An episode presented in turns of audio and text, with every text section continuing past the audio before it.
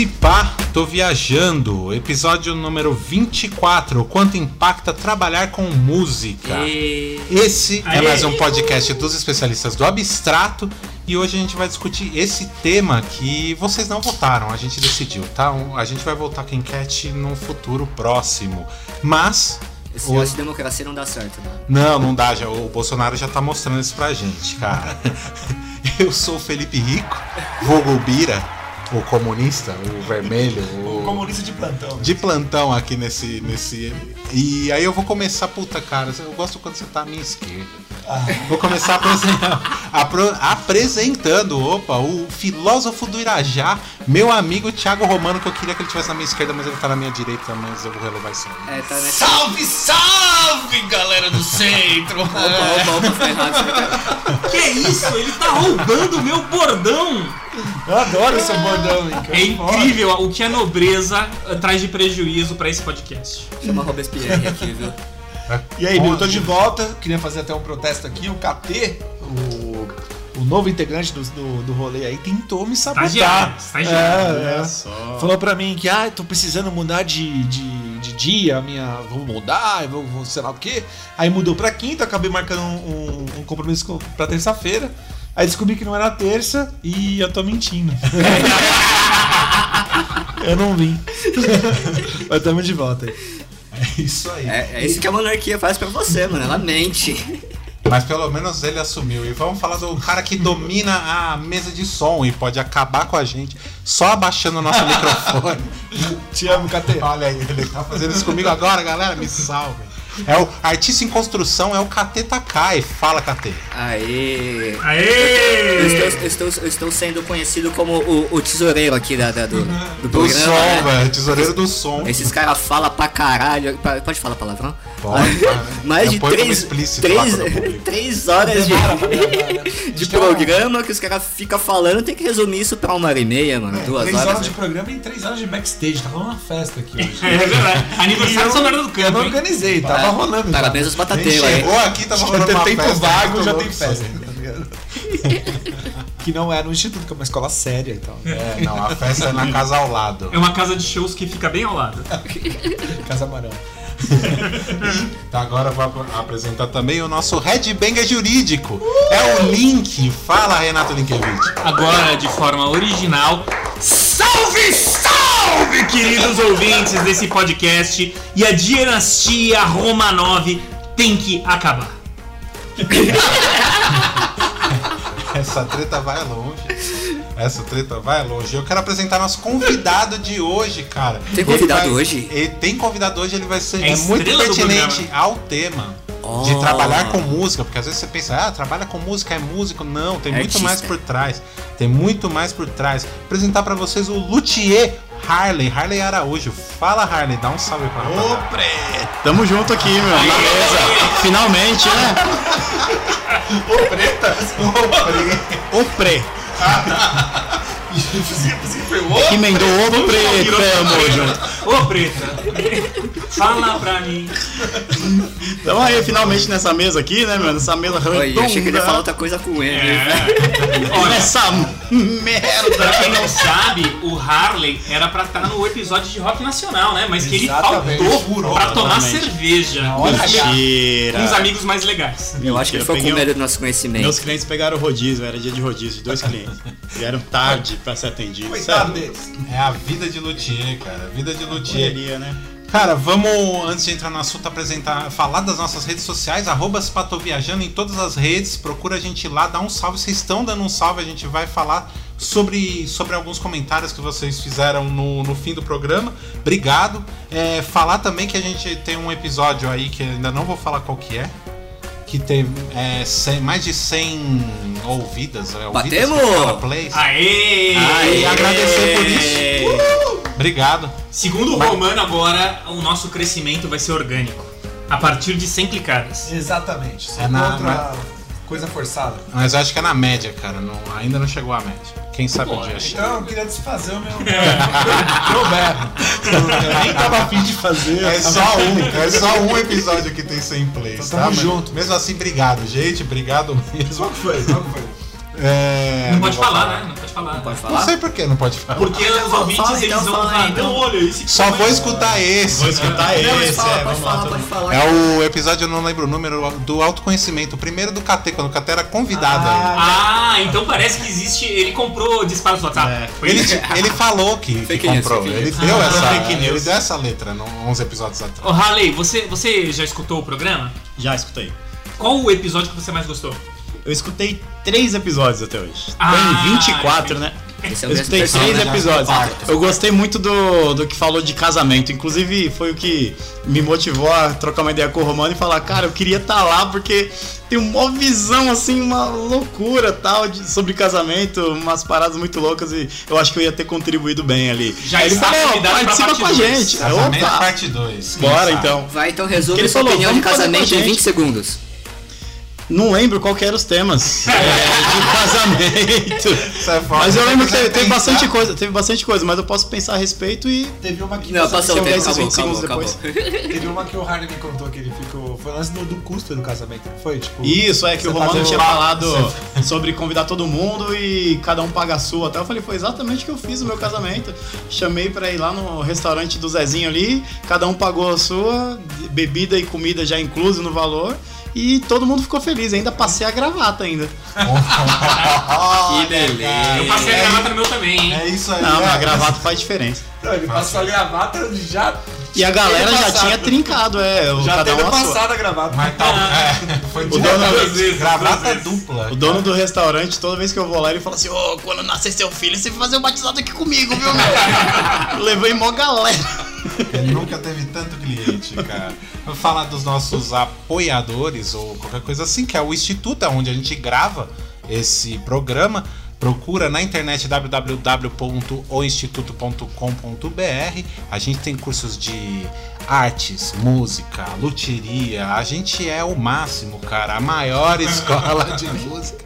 E tudo isso aí é. Eu parei de fazer a é, piada de é o maior do mundo. eu acho que o pessoal cansou. A gente vai parar e inventar. Pedir pra nossa 50, equipe gente. de marketing inventar outro, outro bagulho. Se você tiver sugestões aí, pode mandar também aí. Mas procura o Instituto, vem, você mora aqui em São Bernardo ou adjacentes, como diria meu amigo Grande São Paulo, lado. pra chegar. Cola pra cá, dá pra chegar. A gente tem um curso que você vai curtir. A Casa Amarela, melhor casa de shows de, da Kennedy.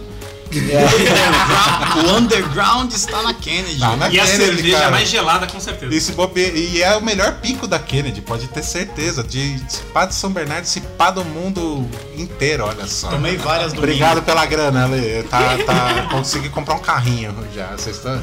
Tô tirando grana por fora, vocês não estão nem sabendo. Isso aí tá indo pra todo o clã Romanov e adjacências, E né? eu faço Exatamente. parte, É, cara. Eu sim. tô ali, eu sou. o, o mundo, na verdade, se resume em dois lugares: o centro e as adjacências. E a Rússia, né, Romano? E também falar que o podcast é editado pela Satori Filmes. Aê! Uh, uh, uh. É, vamos pro nosso tema que é trabalhar com música. E trabalhar com música não é simplesmente só tocar. Ah, o cara que tá no palco ali é quem trabalha com música. Não, nosso amigo Harley aqui do lado é um puta exemplo disso. O Harley é luthier e ele vai falar agora pra gente o que que é ser um luthier, Harley. É, eu sou um luthier porque eu sou um músico medíocre, né? Já começa por aí, né? É tipo Lembra o- Gandula? É por aí, né? O cara que não sabe jogar bola igual de futebol vira juiz, né? É. É, mas tem que malhar também, né? Senão. Pra ficar aquele fortão lá. Exato. Exatamente, né, tem que ficar igual o, o muito louco, o Vin Diesel, o juiz Vin Diesel. Esse cara é demais. né? Bom, luthier, é, E é luthier né, exatamente. e toca. Tem uma banda de rock. luthier, na origem da palavra, né, é o cara que constrói alaúdes, né? Lute é uma palavra italiana que se chama alaúde, que aí foi estendido, né, esse né, a palavra luthier foi estendido para instrumentos de corda, né? Então todo mundo que constrói, que repara instrumentos de corda, é considerado luthier e hoje em dia já expandiu mais ainda para qualquer coisa vinculada à música. Então hoje você ouve falar de luthier de bateria, luthier de sopro, luthier de bongô, luthier Piano de também tem piano. luthier de piano, afina. Piano é um mundo meio à parte assim, mas já, já tem gente que chama piano, luthier de teoricamente, piano. é de corda, né? É corda, Aham. mas, é, mas é diferente, é outro tipo de, de instrumento. Então você vou falar de afinador de piano, Aham. mas luthier de piano é pouco, pouco se ouve, mas tem gente que, que procura. Teclado, muita ligação eu recebo. Você conserta teclado, né? O cara procura no Google concerto de instrumentos musicais. Eu É, Não. não. técnica eletrônica. Exatamente, é, não tem nada a ver com, com luthier, com instrumento musical, tem a ver com, com, com um romano aí, né? Engenheiro eletrônico, ele conserta ver- teclado. Tem, que, tem a ver com aquelas, aquelas lojinhas que, que consertam TV. É, por aí. videocassete. Enfim, então o luthier hoje em dia é considerado o cara que mexe com instrumentos musicais em geral, né? Mas é, a profissão ela tá muito vincula, tá bem vinculada a cordas, né? Então guitarras, violões, baixos, cavaquinhos, ukulelês, em geral é para parte de construção ou de manutenção, regulagem, é, troca de peças, enfim, serviços em geral, assim, instrumentos de corda populares e clássicos, né? Tem divisão, tem luthiers que fazem só clássicos, outros fazem só populares. Então, mas é vinculado basicamente a cordas. Mas, por exemplo, mas você saberia se eu. é, Pô, eu preciso de um tambor. Você mataria um javali, secaria a pele, pegava os ossos pra fazer as baquetas. Você, você sabe fazer isso? Ó, quando eu trabalhei em loja de instrumentos musicais, O melhor seria essa eu aprendi, eu aprendi a trocar umas peles de gonga, de conga, gonga, sei lá, um, Conga, conga. um atabaque. Aham. Eu aprendi que tinha que molhar a pele, porque ela ficava dura. Como que você vai colocar essa pele Ela aqui, meu resseca, animal? Tá? pô. Você molha ela, coloca, depois deixa secar, depois afina, sei lá, mas não, não, não saberia matar o javali. Ah. Porra, a parte mais fácil. E sua, especiali- sua- sua especialidade são instrumentos populares de corda? Violão, Isso, guitarra, violão, baixo, guitarra, baixo. Violino também? Violino não, eu cheguei a fazer um curso aqui no Instituto de manutenção de instrumentos clássicos, né, com, com o professor Vitor Almada, inclusive muito bom o curso, está disponível no Instituto. Ó, jabá, ó, Olha o jabá. jabá. Olha o jabá. Tô ganhando por Você fora. tá pagando pra ele? É, ele é professor aqui também. Ah! Colega, pô. é tudo colega de profissão. E aí eu fiz esse curso mais para expandir mais a, a minha ideia e saber a origem, né? Porque a guitarra veio de algum lugar ali, né? E eu acho que veio dessa, desses instrumentos clássicos, né? Todos os instrumentos de corda originaram ali de, desses instrumentos. Do alaúde pra cá, tudo é, é um é vô do outro, né? Ô, Rally, o que você acha mais difícil de trabalhar? Mais difícil o instrumento? É. É muito diferente um violino para um violão? Então, tem, tem muitas semelhanças, né, em relação a pensar em, sei lá, ajuste para conforto, afinação, mas tem algumas particularidades que que é que torna, torna o serviço, inclusive até as peças, assim, vamos dizer, ah, uma escala de uma guitarra e um espelho do violino. Pô, é a mesma coisa, mas o Vitor me dava várias pauladas, assim, falando, não é a mesma coisa, aqui na Diferente. guitarra é diferente, tá?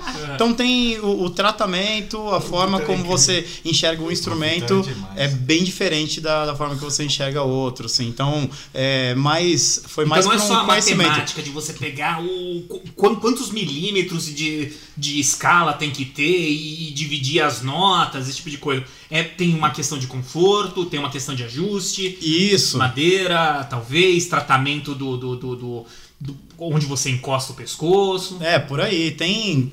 Assim, pra mim tem muito mais semelhanças do que diferenças, mas eu Aham. tomava só paulada falando que era diferença. né? Porque eu ficava, pô, então é facinho, meu. Eu tenho aqui uma ferramentinha que eu uso na guitarra. Não, não, não, não, não, não, não pode. Essa não pode. Mas você acha que é uma visão romântica dele? pra mim é. Pra mim Pra é uma você, visão pra romântica. você dá pra. Isso é mais funciona em todos os instrumentos de forma igual. Funciona. Funciona. E claro, né, tendo, tendo a expertise no instrumento, você é, entende algumas, algumas particularidades que não são que não são facilmente entendíveis. Existe essa palavra? Sim, existe. Existe. Professor Pasquale. e Tipo, um braço de violão não é o mesmo braço de um banjo. Não, não é o mesmo braço. Aham. Não, é, não é a mesma é, quantidade de cordas, Aham. afinação, comprimento de escala, tudo diferente. Mas basicamente, o que você vai precisar? Você vai precisar de ter um instrumento que afine, Uhum. que as notas soem afinadas, né, durante é, ao longo do braço todo, que você tenha um instrumento confortável e que ele não é, que saia um som bonito. Sim. Então, basicamente, todos os instrumentos seguem a mesma premissa. Legal. Interessante. Bacana, cara. Então E- tem esse romantismo aí Tem, mesmo, tem nos instrumentos clássicos e tal, né? Tem um Você não, ciclo. precisa, você não precisa daquelas, Bagulho da daquelas alma, talhadeiras que o- vieram de gerações de família. O- o- Eles usam e falam que só essa que funciona. O né? instrumento Caralho. clássico ele já é romântico no sentido que ele tem uma alma, ele tem uma peça dele que chama alma. Chama alma, exatamente. Caralho. Que é uma, uma pecinha, é um... O que, que faz aqui? Dá uma Ah, desculpa aí? Vitor, é um pauzinho, um toquinho de madeira que transfere a vibração do tampo, que é o primeiro que recebe a vibração do cavalete do violino, pro fundo e joga, faz expulsar, vamos dizer, o som, né, pelo, pelos. F-holes, né, pelas, pelos buracos ali do... Mas existe um equivalente desse no violão, ou não? Não, o violão Ah, não usa então é alma. único. É o único. E Aham. o posicionamento vai fazer ser mais agudo, ser mais grave, ser o sonzinho mais xoxo, ser um sonzinho mais vivo. Uhum. Vamos dizer, então tem toda essa ideia que a gente chegou a ver ao vivo. Que aí tem que ser um violinista junto com um luthier pra fazer, ó, tô achando muito agudo. Aí ele foi lá e deu uma. tuc, tuc, Não, na hora, e ficou nítido. Falou, realmente, sumiu aquele agudinho. É, tem uns caras que tem um ouvido absoluto, né, meu? Que percebe qualquer coisa, um Zé Meto Pascoal da vida. Tem né, uns meu? malucos aí que enxergam, os caras tocam e enxerga a cor na. O Rafa. É, tem um, o Rafa, que era o professor aqui, ele tá- enxergava a cor na, na, na música. Sinestésicos, né? É, Sinestésico. eu nem sei o que, que é isso. Ele vê a aura É. da música. Não é mesmo? O- Você, você é- consegue. Você troca os sentidos. Você sente o cheiro de uma cor, a cor de um som, saca? Esse tipo de coisa. Ele vê a cor do som, cara. Acho isso muito Isso existe, louco. cara. Isso existe mesmo. Não é, não é brincadeira, não, cara. Não, tem. O Rafa falava. É, era o, real, é o né? professor daqui, o Rafael. Eu tocava uma. Às vezes eu ficava pegando violão, fazendo uns barulhos. Eu falei, e aí? Azul. Cara, ele demorava pra responder. Ele falava, tipo assim, tipo amarelo. Aí tava desafinado. Tem umas um manchas de coisa. roxas, né, cara, nesse seu som. Que cor que é o Ré menor? Ré menor? É lilás. É lilás, exatamente. Eu, eu penso... Ré menor é a cor mais triste que tem, porra. Tem que ser preto. É, é Não, não. O preto não, é- o preto não é triste, mano. Não é triste? O preto não é triste. É velho. preto é infinito, profundo? Pode ser. Caralho. Olha. É. Diz que é a mistura de todas as cores, o preto e o branco, né? Tem é, uma- você falar ideia, de luz e cor é uma coisa. Luz, todas as cores dá, dá o branco e todas as, as cores pintadas. Dá o Mas tem a é o preto. tristeza que o preto é a ausência de luz. É, mas aí não é uma tristeza, não é tipo, é uma, é uma outra forma de um senti- é um seu outro sentimento ruim, não é tristeza. Você não você vê preto, você não fica triste, mano. Mundo invertido. É. Episódio A de É autoconhecimento muito mais aqui, né? ligado ao medo, pra, pra mim é muito mais ligado ao medo do Bota que uma realmente. trilha sonora aí de, de incenso, porque eu vou dobrar minhas pernas agora. Uma cítara, né, meu? Meditarei. Eu vou dar uma boa Bota uma cítara aí pra gente. Meditarei. E mas além do luthier, porra, cara, quantas outras profissões que tem ligadas à música que não necessariamente o cara tá tocando um instrumento? Posso falar aqui? Vai. Rude, é, produtor, é, técnico de som. Né? São Uau, todos instrumentos. de luz, carregador, e motorista. Road é o carregador. O- É, o Rode é o carregador, né? Não, monta não, não, carregador é Não, carregador, não, não, road é pô. road. É, É, o carregador o- técnico. Cara, eu não sei de, de que banda vocês foram Rode, cara, mas porra, na minha época os caras carregavam É, e carregava. afinava e O fazia Rode, passagem de som. Mas- hoje é quase um técnico de som, é um pré-técnico de som, pré-técnico de iluminação. O cara A tá gente E já é teve, semi-luthier mas carrega. também. luthier É, também. Mas carrega, exatamente. Carrega e. E monta. Depende, monta. depende do tamanho da, da, da, É, da, eu da não tô gig, né? desmerecendo que isso seja ruim, mas os caras fazem É um- músico, cara, às vezes, melhor do que o é, cara é. que ele montou a guitarra lá, ele é melhor guitarrista. Eu tive a Ah, oportunidade de conhecer o Sombra, mano. O Sombra foi o primeiro road profissional do Brasil. Ele era road do Isso mano. acredita, Catê. Ele parecia o russo do. do. do o que era, que era assistente do. Do Faustão. É, o russo. O russo? Velhinho, é, velhinho, mano. Tocava uma guitarra. Que parece com mano. Costinha também. É Isso, verdade. É. Tocava É uma um guitarra, naipe mano. de pessoa, né? Foi sensacional, mano. Ele era road do Titãs, tocava melhor que, os caras. a correia na boca. É, hoje o hold da Globo é o seu Madruga.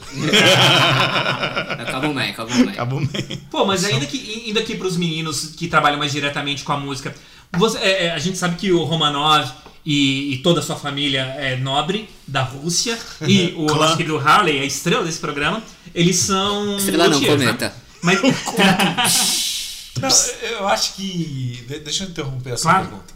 Olha que loucura. Você vê. Ah, né? tô, tô atendendo aos, os, os modos políticos atuais. Né? E. É, tô tesourando pergunta agora. Não tem resposta. Isso aí, isso aí. Não, eu acho assim, ah, o que você vai perguntar, que eu já sei. já sabe? Olha só. Conhece, ele te conhece. né? Não, eu acho assim, profundamente, porque eu exter... é, a- a minha, meu grupo exterminou a família dele na Rússia.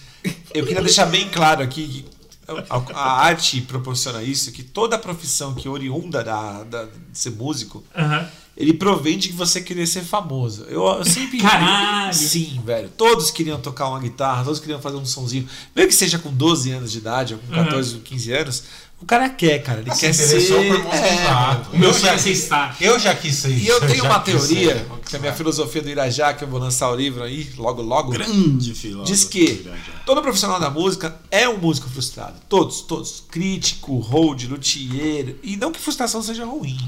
Mas é, a, a ideia inicial do palco, porque quando você pisa no palco, velho, e você tá tocando um som, nem que seja tem uma pessoa cantando aquilo que você fez, é muito louco, cara. Que Mas é do palco. o palco ninguém não é.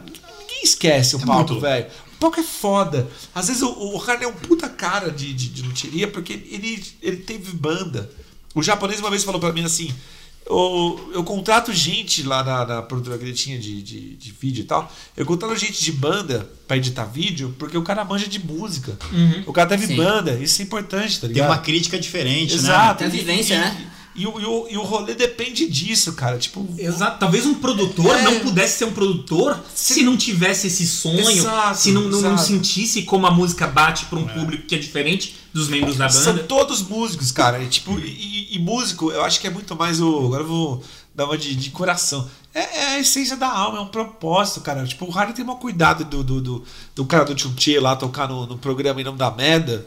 Sim. Que ele faz um corre, ele aperta o parafusinho como se fosse pra ele. E Sim, é sim, isso sim. o bagulho, tá ligado? É uma das, é- trabalhar com música é um bagulho muito foda, velho. É, é- é- eu, quando comecei a trabalhar, falei, caralho, que louco, tá ligado? E eu Uma- tocava, então tinha Uma parada que eu, que eu falo muito, é a frase que eu mais falo depois que eu me tornei luthier, é o seguinte.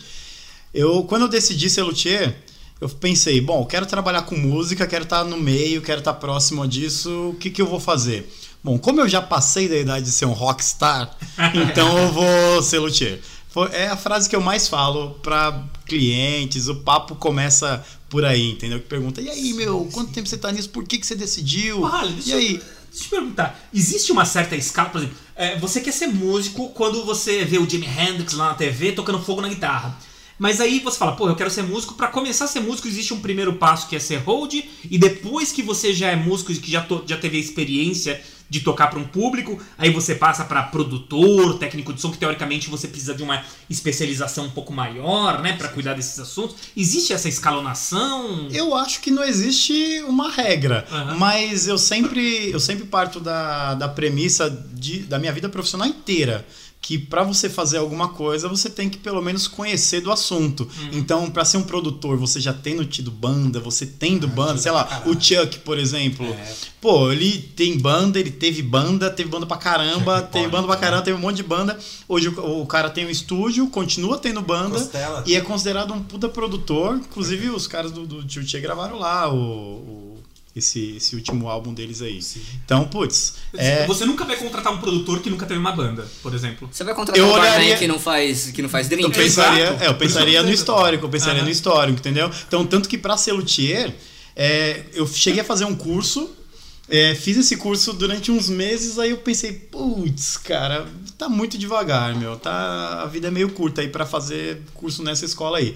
E aí eu fui falar pro Romano, que era o meu luthier na época, Olha. É, o Romano ele mexia nos meus instrumentos. Aí eu cheguei pra ele e falei, cara, eu tô fazendo um curso aí e tal, só que eu vou, vou largar, porque tá muito devagar pra mim. Ele falou, vem trampar aqui. Aí ele falou, pra começar, você tem que deixar de ser bunda mole. Depois só mexendo nos instrumentos aí já era. É a cara do Roman. E essa frase, né? e essa frase eu lembro, eu levo bastante. Eu falo pros alunos aqui. Eu falo, ó, meu, pra mexer em instrumento, primeiro você deixa de ser bunda mole, porque é um pau com corda. Todos os instrumentos é um pau com corda, meu. É, um, é uma Fender de tantos mil reais. A diferença é o, o prejuízo que você vai tomar se você fizer merda, né? Aliar No instrumento de vacilo, 300 ou no instrumento de, de 3 mil. Então, ou de 30 mil, sei lá. Sim. Mas basicamente foi isso e comecei a trabalhar com o Romano e fiquei um ano trabalhando para mexer no instrumento dos outros, mexer no instrumento dos outros com a supervisão dele, até chegar no ponto de falar, pô, agora eu consigo. Entendeu? Então, tem que ter essa vivência, falar, bom, agora eu sou luthier. Fui lá, depois que eu fiz isso, fiz um É, curso hoje, de construção. hoje, só pra não achar que eu sou um velho ancestral.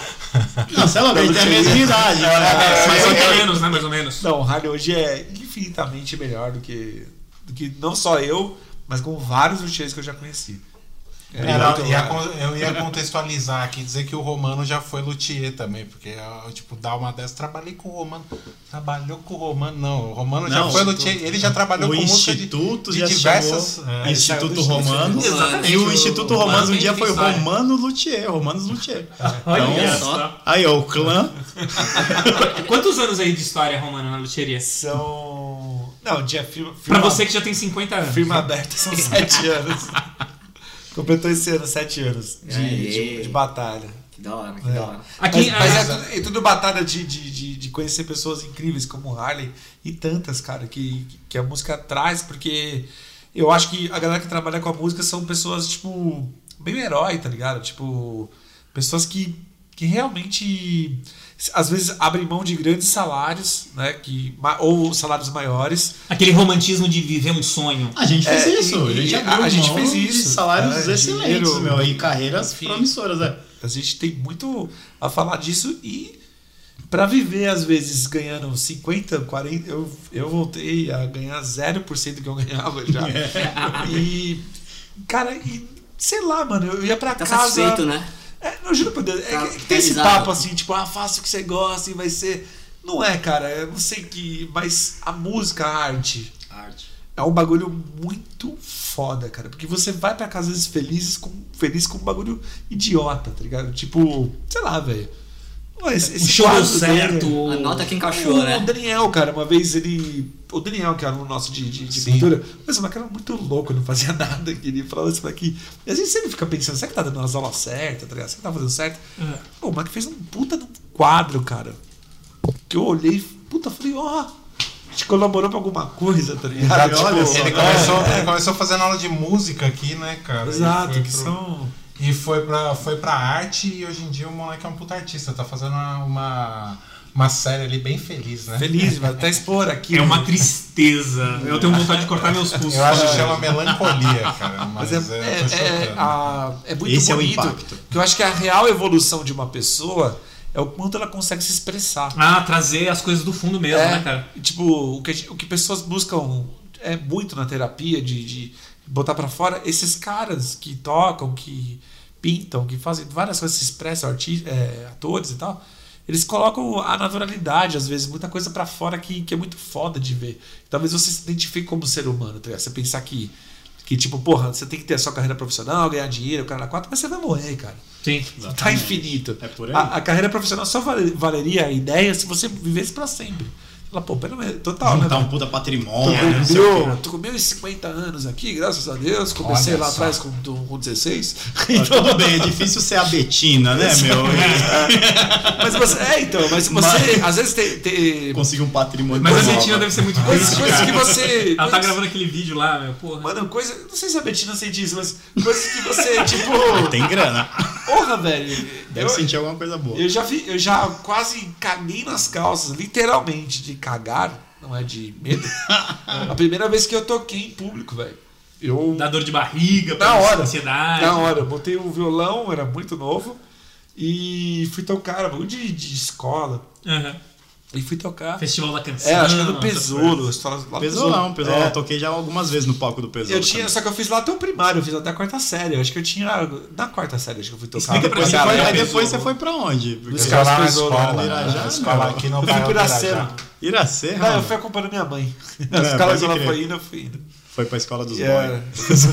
é, Viracema e tal. E o. Não, eu toquei lá e tal. E, a- a- cara, você se expõe a um bagulho que é tipo pular de bang jump, de, de paraquedas, cara. Acho que é essa sensação. Né? É sensação de, de, de fora de controle, velho. A, pri- a primeira Que o experiência bom doce. teve... Desculpa, a primeira experiência que você teve com música, então, foi tocando em festivais da canção, de escola, esse tipo de coisa. É. E depois, você, partiu pra uma bandinha ou você foi, foi ser hold? Ou dar aulinha de guitarra? Cara, inexplicavelmente, quando eu tinha 16 anos, tinha uma banda que, que tocava no bairro lá. O Raro até conheceu, chamava Você Tocaia. conheceu o Romano nessa época, meu. É. Ah, tem o Thiago ali, meu, vai ser o baixista aí, então, não sei o que, o gordinho. É, então, eu, era, eu, era, eu era muito precoce, velho.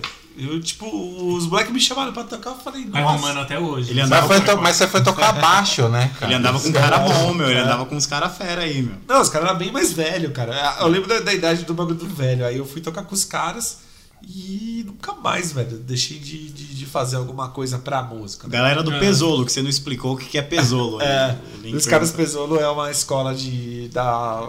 Vai, vou chamar de periferia. Ensino médio, é, da periferia aqui de São Bernardo. Ensino médio. Que tem o.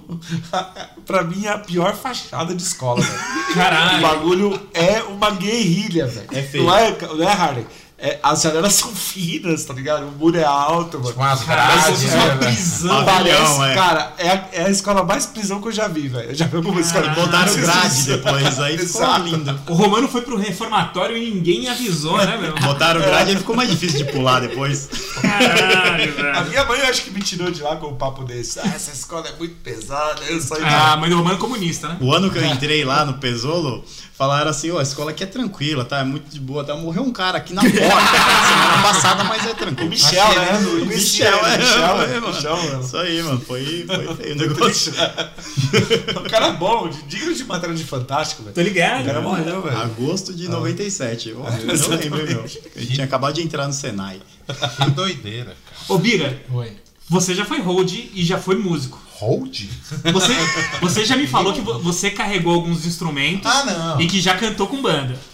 Eu já. Não, eu tive uma bandinha, cara, são coisas completamente diferentes. Eu tive banda na época, na adolescência, lá, quando todo mundo tinha banda na, na vida. Ah, sim. E tive uma banda tal. A primeira. tá, Foram duas. Na verdade, foram três bandas. Band-Aids. Você tem cara de cantor, mano. Depois eu era Yeah. vocalista. Olha com só, essa velho. dicção perfeita que eu tenho, eu era vocalista. É, mas é atitude, né, mano? Tem que ter atitude. Então você era cantar, vocalista do Band-Aids? Não, depois fui do, do Band-Aids.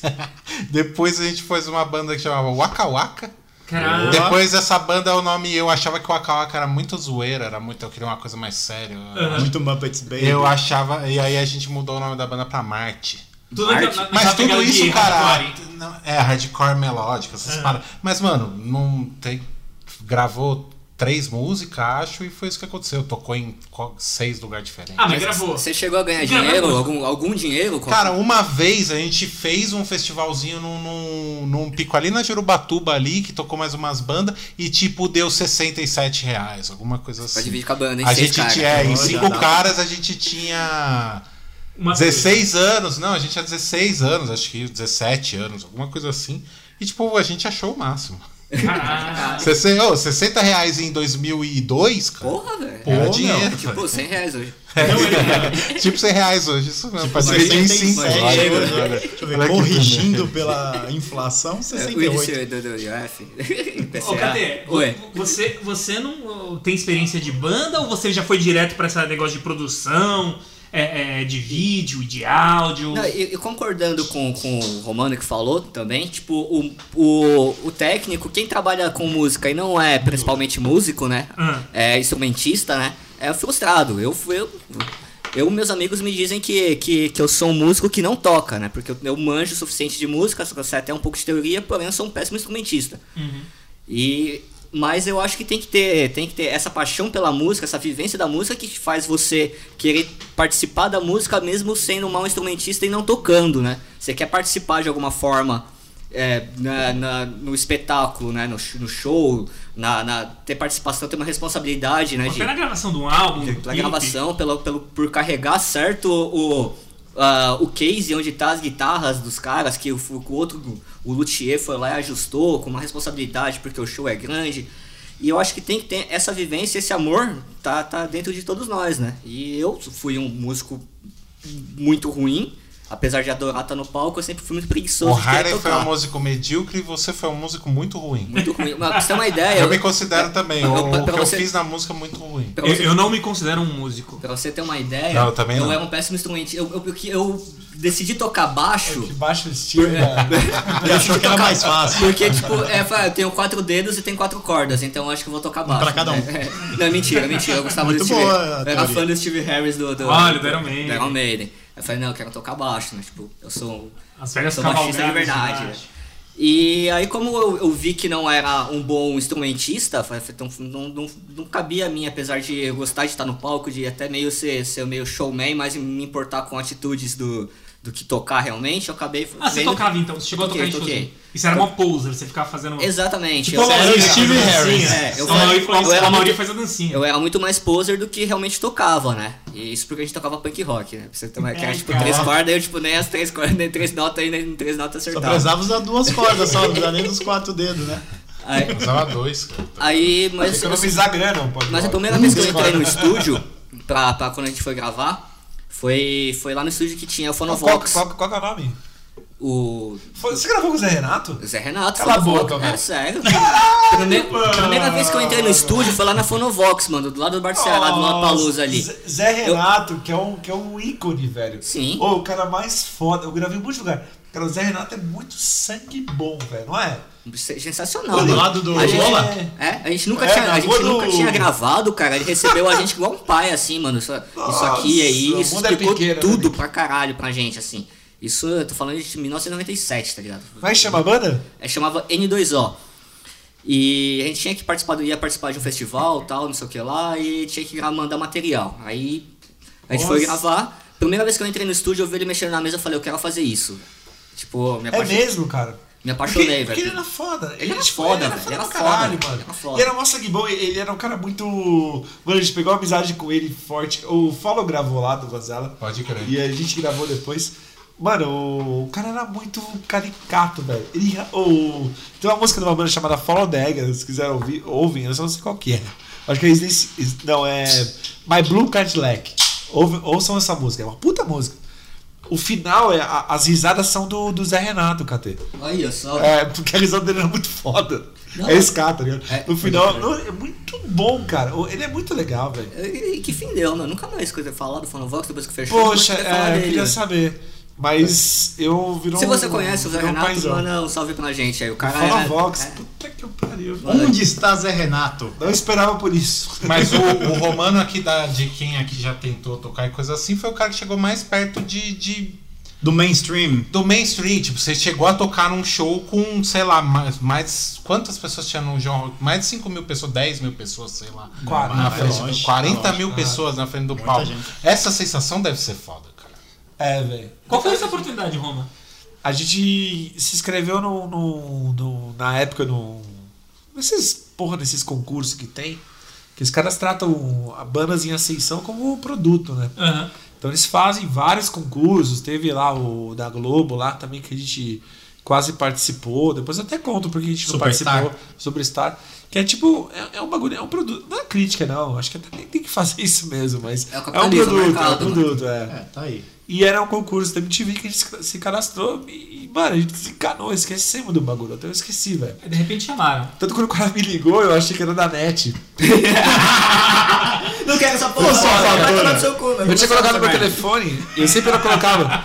E o maluco me ligou, cara, e falou assim: é, é o Thiago Romano, e eu tava falando com a net nesse dia. Faturinha aberta. Aí eu, aí eu falei, brother, é. E vai tomar no. Eu falei, juro por Deus, cara. Nossa. Aí que o maluco eu não lembro o nome do cara, chama, chamava Omelete, sei lá, uma produtora que fazia. Omelete é que. eu vi É, então não era. o- Era- Tinha uma produtora que é, faz blog- até hoje o João Rock lá e os caras. eu Esqueci o nome dos caras. Ah, tá, enfim. E era esse cara. Depois ele me trombou e falou: Caralho, mano, você, você é o primeiro cara que me recebeu essa notícia que xingando. Eu falei: E você vai tomar no seu cu, firmeza? Porque, tipo, tava. Várias tretas da net, né? Eu não queria cancelar a net. Filho da puta, velho. Não, não trocou meu Não sei se eu respondi a altura, mas mais ou menos foi isso, cara. Entendi, entendi. Mandei ele a merda. Ele falou do Joga. Aí, na hora que ele falou do Joga, eu falei: Puta Vixe, que eu pariu, velho. Acabei de me Foi mal. Vocês- eu ia chamar vocês pra tocar, mas não vou mais, né? Vocês ganharam o concurso do Brasil, não sei Não, mas aí tem atitude o pessoal gosta, né, cara? Jogar no ralo sua oportunidade. Cara, e é muito louco. Porque a gente abriu um, uma- um evento que tinha todos os, os rock nacional de. Tô rachando porque, porra, velho. Tinha a, a galera do Skank, que é 90, mas tinha, tipo, toda, toda a galera classuda, assim. assim. E a gente ia, ia fechar com o Man Network. Tá. O Colin Hay. E você vê, a banda, a banda ela é tão inocente, tão carente de, de coisas, porque, pô, legal, eu, eu- mas não tem nada a ver, cara, tocar com a Pete, com, com o Charlie Brown, com. Não é o público, a gente cantava em inglês. Que banda que Então, era? The Salad Maker. Sala É, de maker, tem, né? tem, tem, tem Muito material da hora, inclusive. Tem, muito você da hora. Cara, no Spotify. É, então, tem uma Salad treta que a gente fechou com uma gravadora e na gringa aí os caras pegaram nosso canal e destruíram. E, perde- e o Denis acabou de per- perder o único HD acervo que tinha. né? Beleza. Ah, fica na Então, memória, deu tudo Cate. Você tem que acreditar no que eu falo, beleza? Só não tem como te provar, não tem. Apagaram eu queria- tudo. Queria escutar só, mano. Mas tem, Não, tem, acho que ah, tem no Spotify, no tem um, tem um disco, aquele rock brasileiro. Tem um EPzinho, Ah, é? Tem um EP no Tá Spotify. no, no, no Spotify. É a Aliás, última é coisa que vocês treta, gravaram. É outra treta que rolou. A gente descobriu que a Bigger Denise, que era a nossa música, ela teve deze- 17 caras escritas no nome dela na Abramos, que a gente descobriu. Então, assim, tipo, o cara pegou a música antes de rodar no, no João Rock e Roubou. parece que é, proce- não, é procedimento. Não é que os caras acharam que a gente ia bombar. É procedimento. Os caras É já botam os nomes deles. as é. Que vai pingando 300, 400 conto de. Porque você vai rolando Monetiza. clipe ali na MTV, vai rolando não sei o que, e tipo, vai gerando um negocinho pra eles. E era meio, meio procedimento dos O caras. ECAD vai distribuindo, né, pra galera? É, foi, foi, foi, a- foi até o começo do Vanzella nessa, nesse Nesse mundo. ramo da gravadora. da que ele que descobriu, ele, a gente foi lá na Abramos e, e foi descoberto. Mas O- só pra contextualizar, quem que é o Vanzella que já vocês falaram já aqui em outros dias, outras vezes? Cara, o Vanzella é um, é um grande amigo nosso, ele é. Ele foi vocalista na minha banda, do, do Salad Maker. E hoje ele é, ele é presidente da Fuga, que é uma distribuidora de. De cara, ele, ele, ele passa as músicas pro, pro, pro formato digital com toda, todos os direitos ad- adquiridos e tal. E também da sua música agora. Mano, ele bombou no bagulho. Ele é muito grande e começou com banda independente, aprendendo aquele lance que a gente falou, aprender, E aprender tocando. Porque você é aprende músico, tudo. né? Não, e manda bem zaço, manda bem aprende- Canta meio Kings of Leon, né? O Ele- estilo dele, é, vocal, canta né? e Não, e além do, do, É muito louco. do lance, mas tipo assim, ele aprendeu marketing, que você aprende, você aprende a ser vendedor, você aprende a ser organizador de show, você aprende todo o bastidor de uma banda. Todos nós aqui que, que, que teve alguma banda, algum bagulho, aprendeu isso, tá ligado? Ele usou isso pra, pra carreira e tal. Que da hora. Vive de cara. música. Vive Tá aí música. Hoje tá, tá bem sucedido, pode Tá. dizer. Tá E que é uma coisa caramba. que com Esse tá nadando de braçada. Tá aqui, nadando de braçada. Ninguém nada de Não, braçada. mereceram, Ninguém né? que vive de música nada de braçada. Esse tá. Mas- e que é uma coisa que surgiu com o streaming, que essas coisas do, do Spotify, Deezer e afins aí e tudo mais, né, cara? É, trouxe toda a parte da música pra essa coisa do digital e abriu uma- novas, né? esse monte de profissão aí que é uma das coisas que é o que o Vanzella faz hoje em dia, né, cara? Que é tipo o que que ele é um cara de gravadora digital. Label market. Label é, label manager, ele Também agora acho que ele já é tá no no, É, no- manager. no- O manager é um cargo. na biografia dele pro Luthier Day tá escrito lá label manager. Ô, Romanov, eu sei que você já. A gente tava falando de trabalhar com música é, é, fora da música, num primeiro momento, né?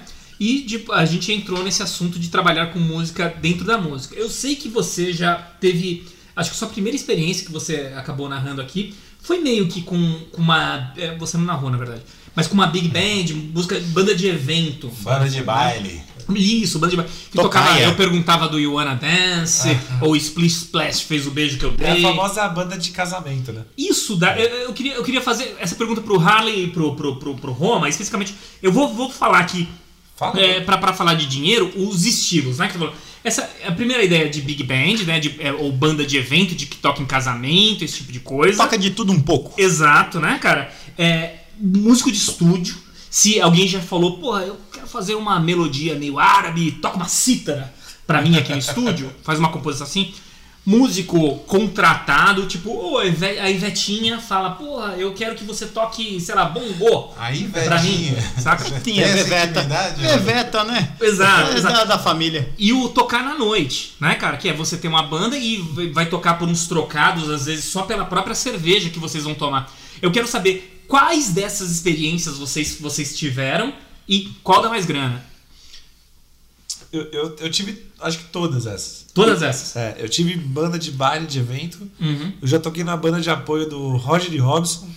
Caralho. Músico porque- contratado. É, músico músico contratado. contratado. né? Nos tópicos aí. Tive, é, eu não sei. eu tá. Músico de estúdio. Acabei me Ah, chama o. Rita aí. Já, não, aí, eu já fiz isso, já, já fiz.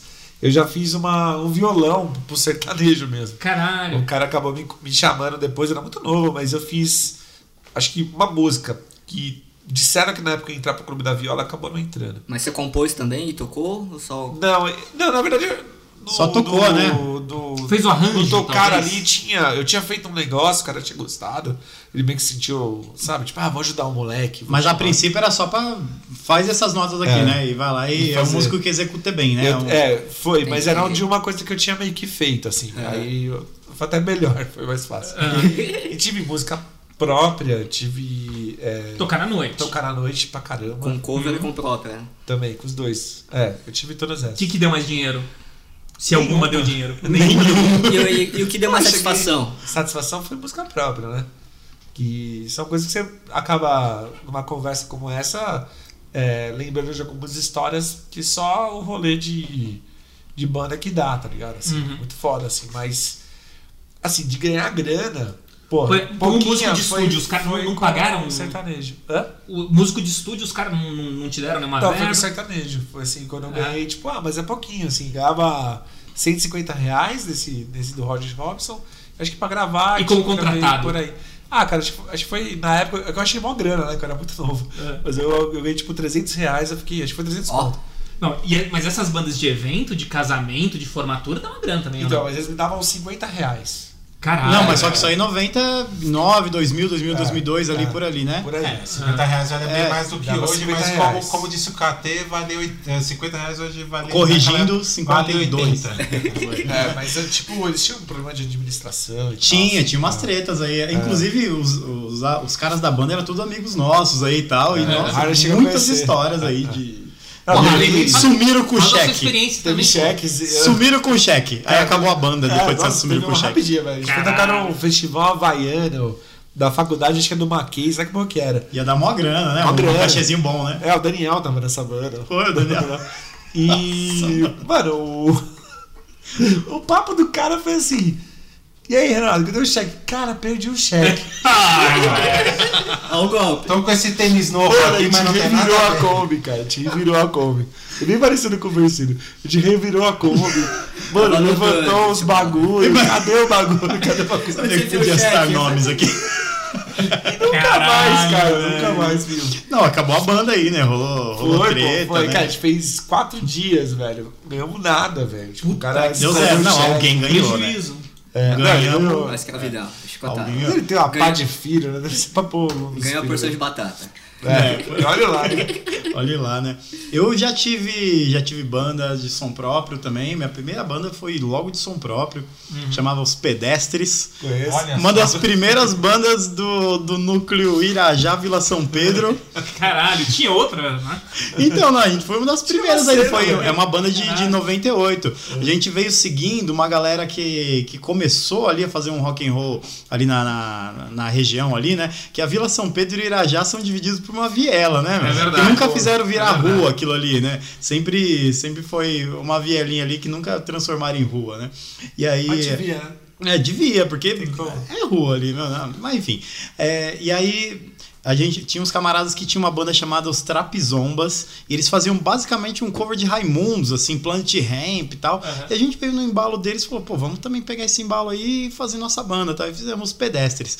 Pô, vários festivaizinhos, próprio. som próprio. E quem compunha é esse brother aí que tocou com o Romano também, baterista, Ah, Daniel, Daniel. e ele era o compositor. E começou a banda assim, ele queria ser guitarrista, e aí falou, pô, meu, mas só que tem um outro ali que já tem uma guitarra, o outro aqui também tem uma guitarra. Pô, meu, você bate legal aí com as baquetinhas no quadro aí, você é baterista. Ah, não, mas só por enquanto só, você, eu vou, quero vou ser querer ser pianista. guitarrista e tal.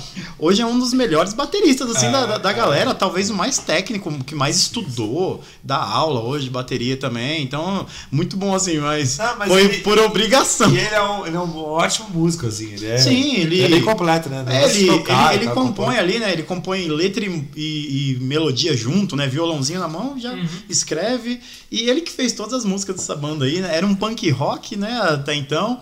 Tinha umas, umas baladinhas ali, mas só que até, é, a ideia era punk mesmo, era música de protesto e tal. Protesto da, da cabeça dele lá, mas era, né? Caralho. É, então a gente falava da vila, falava do- dos rolês, falava dos shows. Cada um conta a sua realidade, né? É, então, e, e era muito legal, porque a gente chegou a tocar em vários festivaizinhos, assim, ah, vai ter um showzinho de um evento da prefeitura de São Bernardo, lá na, na antiga Gesbeck ali, Juventude Cidadã e tal, e a gente ia lá e tocava, sempre tava junto. Até se envolvemos aí com a galera aí do, do, do- do- do pessoal da juventude lá, tal, do, do departamento mesmo, e, e começamos a fazer vários eventinhos, tá? E toquei, não ganhava dinheiro nenhum. Zero, zero reais. Zero reais e tocava com coisa emprestada, ensaiava. Não sabia o que era estúdio. Estúdio, estúdio. Fui conhecer estúdio em 2013, então falando em 98. A galera já Garagem falava de estúdio, mas pra gente era garagem É, de eu- alguém. Eu ensaiava no, no Lava Rápido do Renato ali. né? É, então, não, lava rápido do 80, Renato, né? É. E todo mundo ficava um de frente pro outro pra não parecer que tava fazendo show pra rua, né? Eu Uma- passava A lá. geração anos 90, eu acho que conheceu a ideia do estúdio pra ensaiar, né? Popularmente falando, porque Sim, era sim. tão- é, nos anos 80, talvez fosse um troço tão fechado, né, cara? Pô, eu vou eu vou ensaiar num estúdio e vai ter um CDzinho ali Não, que eu vou ganhar no final. E porque é um bagulho justamente criado pra, pra não zoar o vizinho, cara. Porque É, por aí. É um bagulho fechado, isolado, né? E não É. tem. a- Muitos dele não tem tratamento acústico nenhum, é só isolante mesmo. Não, Caixa de ovo. E pros É só lados pra o negócio bloquear. fica. Não Muitos tem- são feios. Não tem nada pra valorizar o som lá dentro, é só pra não ir pra fora. Pá, a maioria, velho. Eu não vou citar que eu sou amigo de, de vários Uma galera de estúdio. estúdio. É, É, mas assim, a maioria. A maioria. Não, não, não. Estúdio de ensaio mesmo. É. Eu toquei em poucos, cara. Poucos, assim. Tipo, acho que foi o estúdio da Trama, que a gente gravou lá uma vez. Que eu vi nitidamente, o bagulho é impressionante mesmo. E, porra, Teve um cara. Converse lá, qual que era o nome daquele o estúdio? Robert Estúdio Tracks. Bom, é, Robert é, Tracks. é. Lá é foda, velho. Como que é o nome desse estúdio aí, meu? Não? Family Mob. Family Mob, é. Lá, Bob. Puta que Lá também foi fora. Lá foi puta. A gente saiu gravar ao vivo, né? Mas assim, o, o lance do, do, do estúdio, cara, ele. A galera teve ascensão justamente porque eu eu conheci o Tocaia, que é essa banda do, do- dos caras aí, eles, eles ensaiavam na casa da, na frente da minha. Então, tipo, eu acordava de, de sábado e era um evento na rua. Pô, os caras eram foda, velho. Que bonito, era a né? casa do baixista que Era, você entrou no lugar. Casa do do Malanche. É, casa do Malanche. Que, aliás, o Malanche me bloqueou por causa do Bolsonaro, Malanche. Tamo junto, velho. Pô, Malanche. Me bloqueou, Pô, bloqueou, Malanche, ó, o caralho. pesolo meu, tá no sangue, Irajá, pô. Pô, ele, ele fez a, a cama pra entrar pro bagulho. E eu pirava. E eu, eu ficava com o violão na, na, na calçada dele, que nem um nerd, assim, fui nerd, velho. E ficava ali tentando tirar as musiquinhas do, do Edmilson, tá ligado? Eu ficava tentando tirar. Então, assim, é, as pessoas ensaiavam nas garagens, tá ligado? Não é Harley. Sim, sim, Tipo, não, lá era lá, pô. mesmo, garagem. E eu lembro de passar pra ir na casa do Daniel na São Pedro e tinha uma rua, não sei se era essa que você tocava. Os caras tocavam. Sim, era a rua garagem. do lado do mercado ali, que era a sequência da rua que descia do Irajá.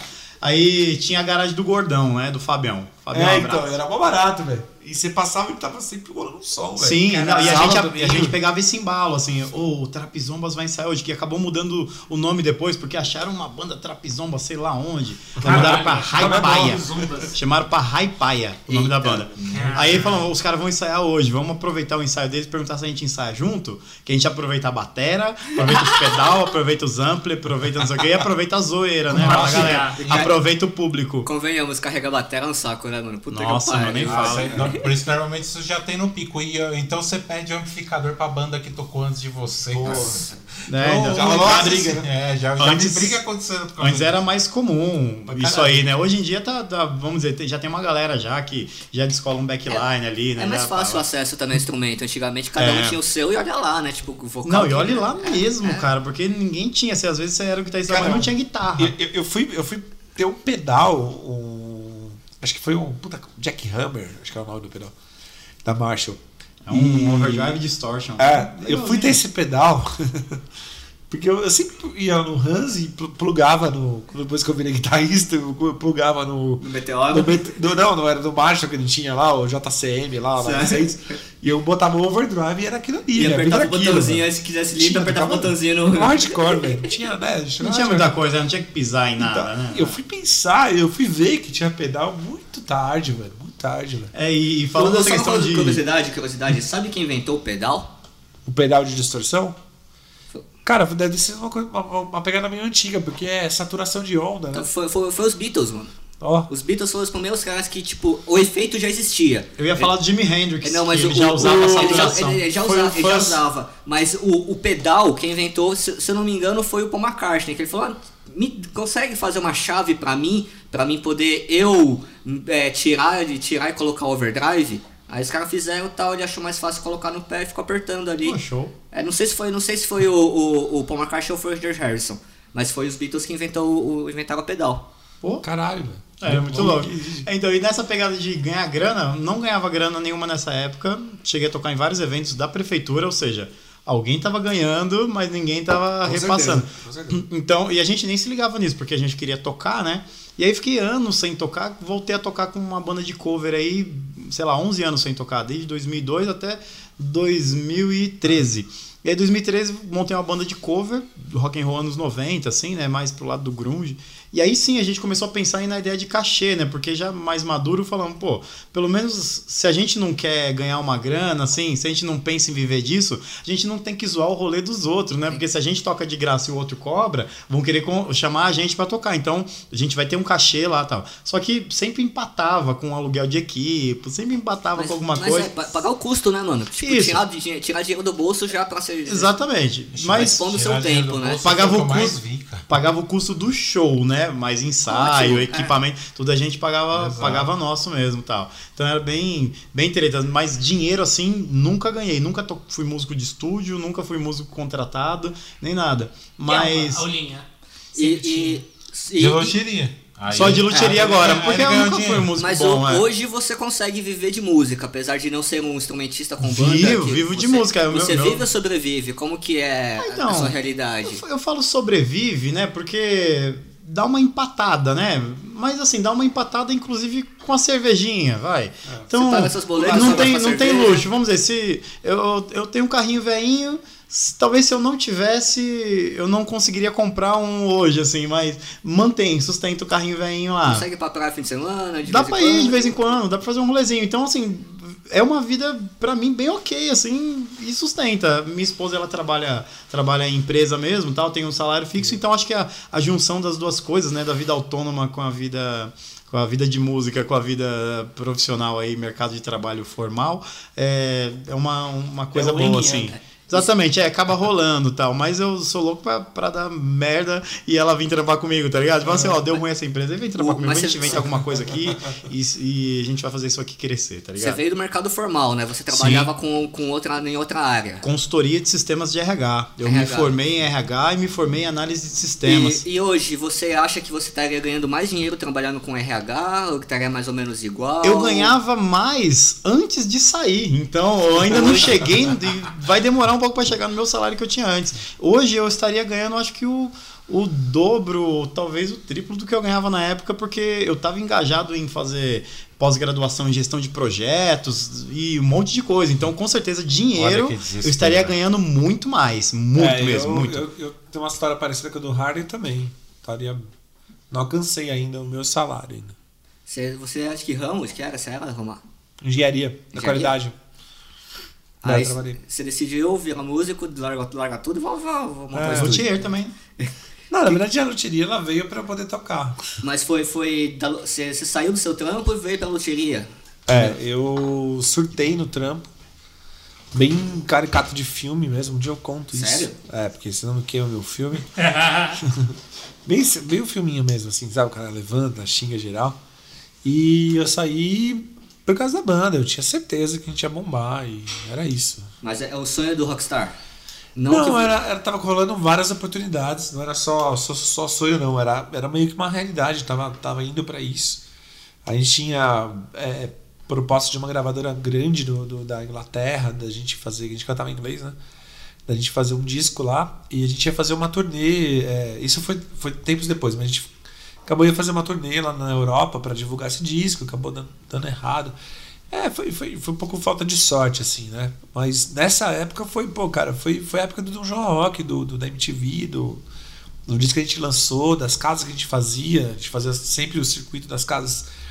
Que, que na música tem isso, né? Tem as casas mais regionais, tem as casas de São Paulo, que são meio que a, a- a- que ela tá ditando moda ali, e, e tem as, os, os produtores que, que meio que. Ah, esse cara é bom, esse cara é ruim, esse cara tal.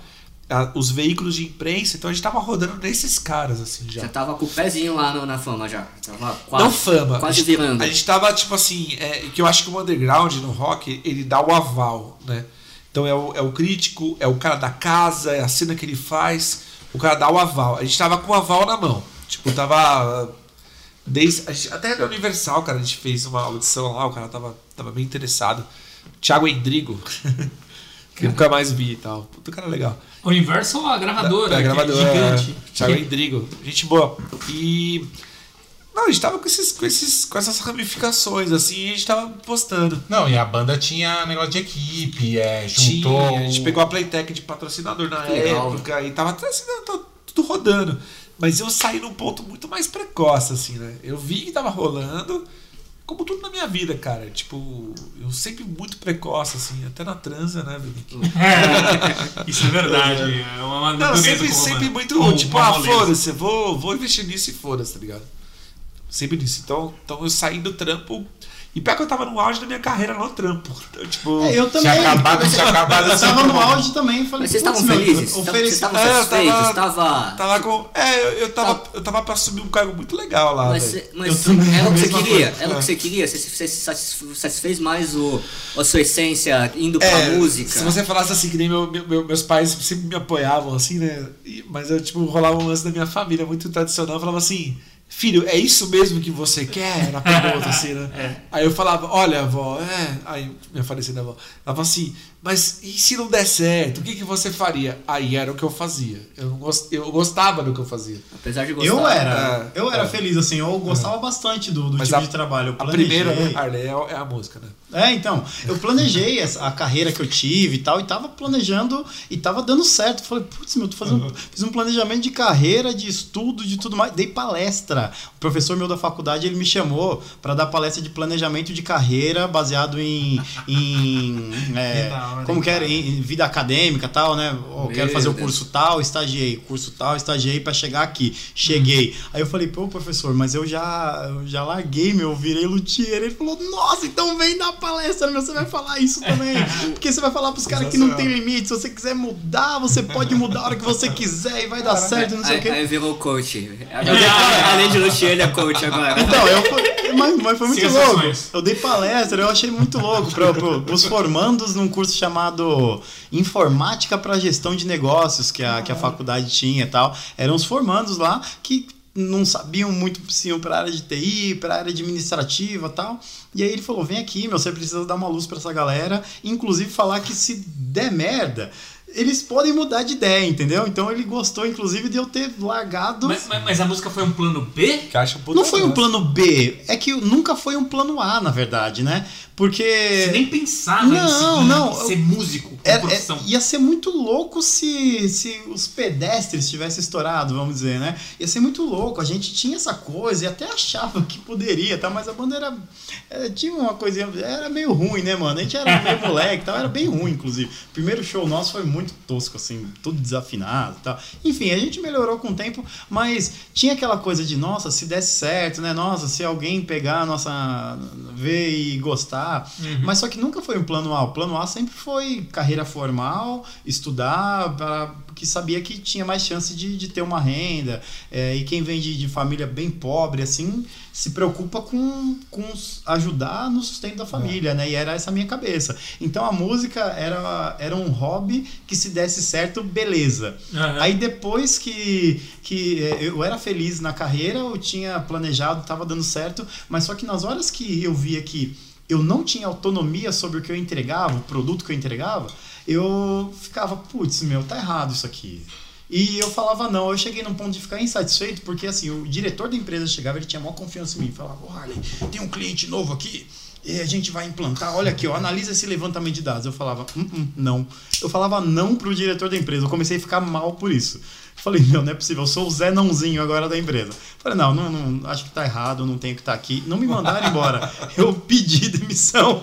Eu falei, cara, não, não vai dar certo, porque eu tava me achando tóxico pra empresa. Olha que loucura, né, meu? Nossa, que doideira, cara. Né, meu, mó doideira mesmo. E aí, meu, aí eu decidi, eu falei, vou lá e, dá- e dá pra fazer. Dá pra viver pensando até que é, tinha, tinha um mercado muito grande e tinha ou eu já ti- tive muitas decepções com, com profissionais antes de começar a levar meus instrumentos pro romano, né? É, outros ah, de tempo putz, tempo, você vai se decepcionar com ele também. Não, o- o- e tem uma, uma história de- dessa. O vulgo MC aqui já foi assessor de imprensa do, sala- do Sala de É, eu, Maker. eu, eu, Eita. era assessoria de imprensa do, da, do Sala de a Maker. banda né? era grande, hein, meu? Trabalhei com músico, olha aí. O, que, que, que, que é? Um, O Leandro da Casa O Amarela. ele tinha um zine, né? O Leandro da Casa Amarela, ele era. o Show, era, né? o- era o manager. sei lá. show, né? Mas, o cara, ô, Bira, o- o que, que, o fa- o que faz um, um assessor de imprensa? O que que é? Cara, Que- release, fazer a release, Escrever fazer a- release? é, escrever a release, tanto tipo é, é, pro próximo show tinha um mailing da banda, então fazia uma agendinha da banda, tal. Pra sair nos veículos, E, né? Isso, inclusive e mandava pra veículo. Tipo, é, eu fazia muito, revisava muita entrevista, porque as entrevistas, a maioria era por e-mail. Ah. Então, revisava, consertava as paradas que eu, que eu O normalmente. Romano fazia. falava, né? De merda. Não, não, eu, eu lembro que o que eu mais consertava era o Vanzella. O Vanzella era complicado, cara. E, e esse tipo de coisa, você fazia aqueles. Eu esqueci o nome disso aí, cara. Olha- Clipping. Clipping, ficava Clipping. fazendo clipe então do que, que saiu Manda da material banda. pra, cor- pra contratante. Exato, e tipo, o que, que, que, que saiu na internet da, daquela banda, da banda, a, a ação tal que tá tomando de marketing surtiu resultado. Era esse tipo de coisa que eu fazia, mas é- era. Sugestão de pauta, né? Também. É, sugestão de pauta pra, pra veículos de É, imprensa. porque os caras. Tipo, a galera. Até é bom vocês saberem disso. A galera acha que, tipo, os caras ficam lá meio que num centro de pesquisa, olhando o que, que vai acontecer no mercado. Na verdade, Clima-tempo. Vários jornalistas sugerem pautas, uns utilizando da, da forma da renda pessoal para sugerir aquela pauta de uma banda. Esse mercado é, é meio fomentado assim. Então, tipo, o UOL, é, os Mais que Amigos da época, que até rola Você até manda, hoje. você manda press kit pros lugares, então Você você, manda, manda uma fala, caixinha com as coisinhas. né? tem isso. com então, CD, material adesivo, né? Isso, material da banda ali, um, rele- um, um- Como é que é o nome do. do caralho, um release da banda mesmo. o press kit do- Um composite, né? Um book. Cara, a gente chegou a gastar uma vez é, mil e poucos reais. Slot Maker aqui, ó, pra você que tem banda. Mil e poucos reais do, do, do press kit do, do último disco que a gente lançou, que acabou ano logo depois. Não, foi o Only Mesquinal, desculpa. É, o limite que não, É. o costuradinho, né, no paninho. Cara, a gente teve. A gente mandou pra, tipo, sei lá, velho, 200 nego, velho. Pra nego pra caralho, tá ligado? De- de- desde Globo, Music Brasília. Caralho. Rolling Stone. Não tinha 89, então não, tava, não tinha mais. Não é. tinha, tava no hiato do 89, né, cara? Pegou uma cena 89 bosta, não tinha Foi. nada, tá ligado? Mas, cara, juro, juro pra você, cara, rolou uns 12 releases, tá ligado? Nossa. É, aí você olha assim Mas, valeu, mas teve fala, retorno, você acha? Você olha pro lado assim e fala assim, cara, acho que não tem nada a ver isso que eu tô fazendo. Caralho, velho. é, tipo, é uns balde de água fria, de água fria que você te torna forte ou você Caralho. dói, né, cara? Mas o, o Link, só pra complementar um pouco o, o que você tá falando de plano A e plano B, e eu acho que hoje o sonho de, de ser mainstream, acho que não, não existe mais, tá ligado? Acho que nenhuma banda, é, main- nem mesmo as mainstreams, elas vivem só de, só de, de tocar, tá ligado? Todo mundo tem um, Ah, um eu- segundo, um segundo emprego, e todos os músicos, músicos grandes mesmo, assim, tipo, a gente fala, a gente falando de Pitty, a Pitty eu digo assim, eu suponho que o, a maior renda dela hoje não seja de show, seja do contrato dela com a Globo, com a GNT. O marido dela, o Dani, ele é produtor e, e lá, no, lá no Midas. O Gui, que é, que é o baixista, ele tem uma empresa de tortas, tá ligado? Tipo, ele, ele é. fatu- O Fernando Sanches, ele Fernando tem Fê, o. o Fê tem o estúdio da Rocha. É, o- tem o- exatamente. o- Ele, a maior renda dele acho que foi no estúdio, não, não, com no certeza. CPM. Não, com 22. certeza que ele é contratado, inclusive, no, no CPM. É, ele é né? funcionário, ele fala, eu sou peão lá. O, fal- falando em CPM, Badawi, Badawi tem um bar, tem, tem o restaurante, o Cão Velho. Sim. Os meninos do Junto com o NX0, Fogaz, inclusive. junto com o Fagaça. Os meninos do NX, eles têm o, o Fi e o Mimi, eles têm um bar, o Goela Bar. Beijo, meninos. E, e to- o- todos eles têm um segundo emprego. Tem, na Inglaterra, muitos, muitas dessas bandas midstream, elas, é, os, os, os integrantes eles trabalham principalmente em bares, assim, que são, são empregos que eles conseguem é, Fazer o do mês. conciliar com, o, com os shows, né? E, e outras tem, tem empresas também, algumas empresas, restaurantes, bares que são deles e são uma, uma, outra- uma renda talvez até principal. E o tocar realmente, ser, ser, ser artista, como artista, ganhar dinheiro como artista, né? Autoralmente é, é, é o- hoje em dia é quase que o plano B, né? Assim, mas eu digo que até. É, é, é que a gente também fala muito de nicho, né, cara? Das nossas. De onde você tira a cerveja? A gente, a, a gente tira. Não tinha a gente mais, tira não. muito É de, de. Obrigado. Depois eu Tava comigo aqui. Depois, é, é, de- muito da, da- da nossa vivência, que é do rock and roll, esse tipo de coisa. Mas, por exemplo, é, é, eu concordo que talvez ó, isso seja 1% e que a maioria das pessoas tenham segundos empregos, esse tipo de coisa. Mas a gente não vê uma molecadinha que seria como se fosse um underground, só que do sertanejo, fazendo show pra caralho. As, funk, Investindo, Exato. fazendo clipe. Uma molecada de funk que a gente nunca ouviu dizer, tá ligado? Tocando todo dia nas favelas do Rio de Janeiro por, sei lá, cara, 50 mil reais de cachê, 30 mil reais de cachê, saca? Então, talvez isso seja muito pro rock, será que não? É, Sim, mas esse, esse mainstream também atinge, atinge menos ainda. É, Eu acho que a porcentagem é menor ainda que do que do, do rock, né? É que o, o mainstream eu vejo assim não só como viver disso, ver, mas também como aparecer mais, né? Ser Aparecer na famoso, é. televisão, participar do Dança dos Famosos. Isso. E não eu- só o eu que, acho que é que uma carreira mais né? curta também. Tipo, É, tem- tem que isso. A gente tá falando de bandas de rock de 10, 15 anos agora, assim, citando aqui. Uhum. E, tipo, lembra do MC que fez sucesso no começo do ano. Tipo, a gente, a gente não lembra e, tipo, quem tá, na, É, quem tá no eu- eu mainstream, acho- quem eu que consome música- também não, não, É. não lembra. A música pop, ela tem uma, uma exponencial muito alta pra subir e pra descer, né? Sim. Mas nós temos na música pop, tipo, pessoas que, pô, a, Jenny, a, a Beyoncé. Cara, ela tá há muito tempo, desde o Destiny Child. Destiny Destiny Child. Child. Child, No sabe? começo dos anos 2000, final dos 90 Cara, e, ali. e é né? cultura pop, né? Sim, Eu sim. acho que isso tem em tudo. Agora, uma crítica aos músicos, a gente só chupou a pica aqui. A galera acha que é muito especial. A É. arte tem esse bagulho. Roqueiro. Ai, eu sou O ego, né, especial. o que eu fiz é impressionante. Ele deixa de trabalhar, tá ligado? Ele deixa de fazer as paradas. E ele quer, ele quer um mérito numa, numa pegada meio vagabunda, tá ligado? Tipo, ah, por que que os caras. Eu já vi uma vez um maluco. Eu tava num show, cara, foi em Mariporã. Você tinha uma banda lá. Nossa, eu nem vi o nome da banda, quase que eu falei. O cara virou pra mim e falou assim: É, não, porque a gente, ó, a gente lo- lotou a casa e tal. A gente merecia é, uma grana maior, porque a, a música. Puta, o cara, o cara quebrou a corda do baixo dele duas vezes. E o baixo dele já era uma merda. Caralho. O som da banda já também não era muito ensaiado, tá ligado? Tipo assim, por que, velho? Você acha que só porque você tá fazendo um som, você tá botando o seu, o seu rolê pra tocar, que você acha que você vai ter que receber uma grana, tá ligado? Não é meio injusto, velho? É. tipo que nem carreira, cara.